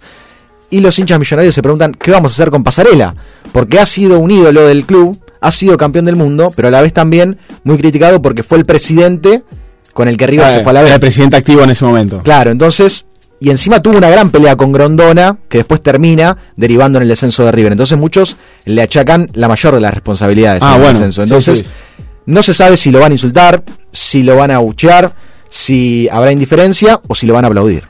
Bueno, algo para tener en cuenta para este fin de semana, me dijiste eh, domingo, ¿no? Sí, domingo, Licha? 19 de 15 horas, River Argentino Juniors. El domingo también va a jugar 21 a 30 horas Racing ante Tigre en el cilindro de Avellaneda. Boca juega el sábado, 21 a 30 horas en Córdoba. Ante Talleres, San Lorenzo el sábado 17 horas frente a Godoy Cruz en el nuevo gasómetro y el Rojo de Avellaneda juega el sábado 21 a 30 visitando a Vélez en el Estadio José Amalfitani. Ahí tienen la última información eh, deportiva para este fin de semana. Y obviamente también les brindamos recomendaciones, algo de música para que puedan también actualizarse en lo que respecta a los Oscars, que ya se vienen poquito más de un mes y desde Sinapuro pueden revivir la hermosa charla que tuvimos con eh, Javi Lucy, crítico de cine, sobre las propuestas, sobre las ternas, sobre cómo se votan los Oscars también y mucho, mucho más. Nosotros aprovechamos para despedirnos, que mm, ya está el tiempo cumplido, querido Licha. Sí, tiempo cumplido, hasta incluso ya ha pasado la edición. Los esperamos en nuestras redes sociales, tanto Instagram como Twitter, arroba Sinapuro Radio, en Spotify, atentos porque estaremos cargando absolutamente todos nuestros programas. Nos despedimos con esta gran trinidad que hacen Dano, Duki y Miernícolas. Nos despedimos con un santo grial. Gracias Ole Cook en la operación técnica.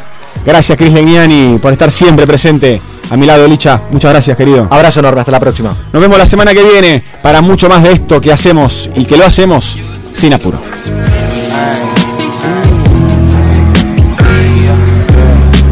Somos Abdullah, Riquelme y Aymar Están celosos que se made like that Ahora vuelven a ponerse a rapear. Tú no confiabas que se peguen la par Por favor dime otro cantante que sea una marca de ropa andante. A veces cena con los mangantes Arrocito con bogavantes. Me cena el futuro Dejo mi huella en el muro. Yo vengo de Almagro 964 Vascona La vuelta del Duco. Esquivando yonkis en la puerta del tuto. Y que Argentina creaba algo nuevo Lo consiguieron con la fuerza de muchos. En la mansión de Chilling con el Neo El Easy, el Tommy, el Jason el Lucho. Ey, uh, no hacen nada pero todos critican Mucha historia pero es toda ficticia Deberían de darte una estatuilla Bravo, en el estudio cuatro días sin dormir quieren product Pero ahora son cinco Alimsa, servicio integral de limpieza. Ingresa en alimsa.com.ar, teléfono 4787-9005. Alimsa, calidad y profesionalismo. Centro de Empleados de Comercio de Luján. En Alcina 1166. Teléfono 023 23 42 21 74. Centro de Empleados de Comercio de Luján. Cotillón Casa Alberto. Productos nacionales e importados. Cotillón Casa Alberto. El cotillón mayorista más grande del país. Cotillóncasaalberto.com.ar Clínica Independencia. Infraestructura y equipamiento tecnológico de última generación. En Luis María Drago, 5681, Munro. Clínica Independencia. Si tu prepaga da mil vueltas cada vez que necesitas algo, vení a Prevención Salud. Sumate y descubrí otro tipo de prepaga. Prevención Salud de Sancor Seguros. La medicina prepaga que se adapta a vos. Superintendencia de Servicios de Salud. 0800 222 Salud. www.cssalud.gov.ar. Número de inscripción RNMP 1679. Verano. Sol, playa, montaña. Y tu radio.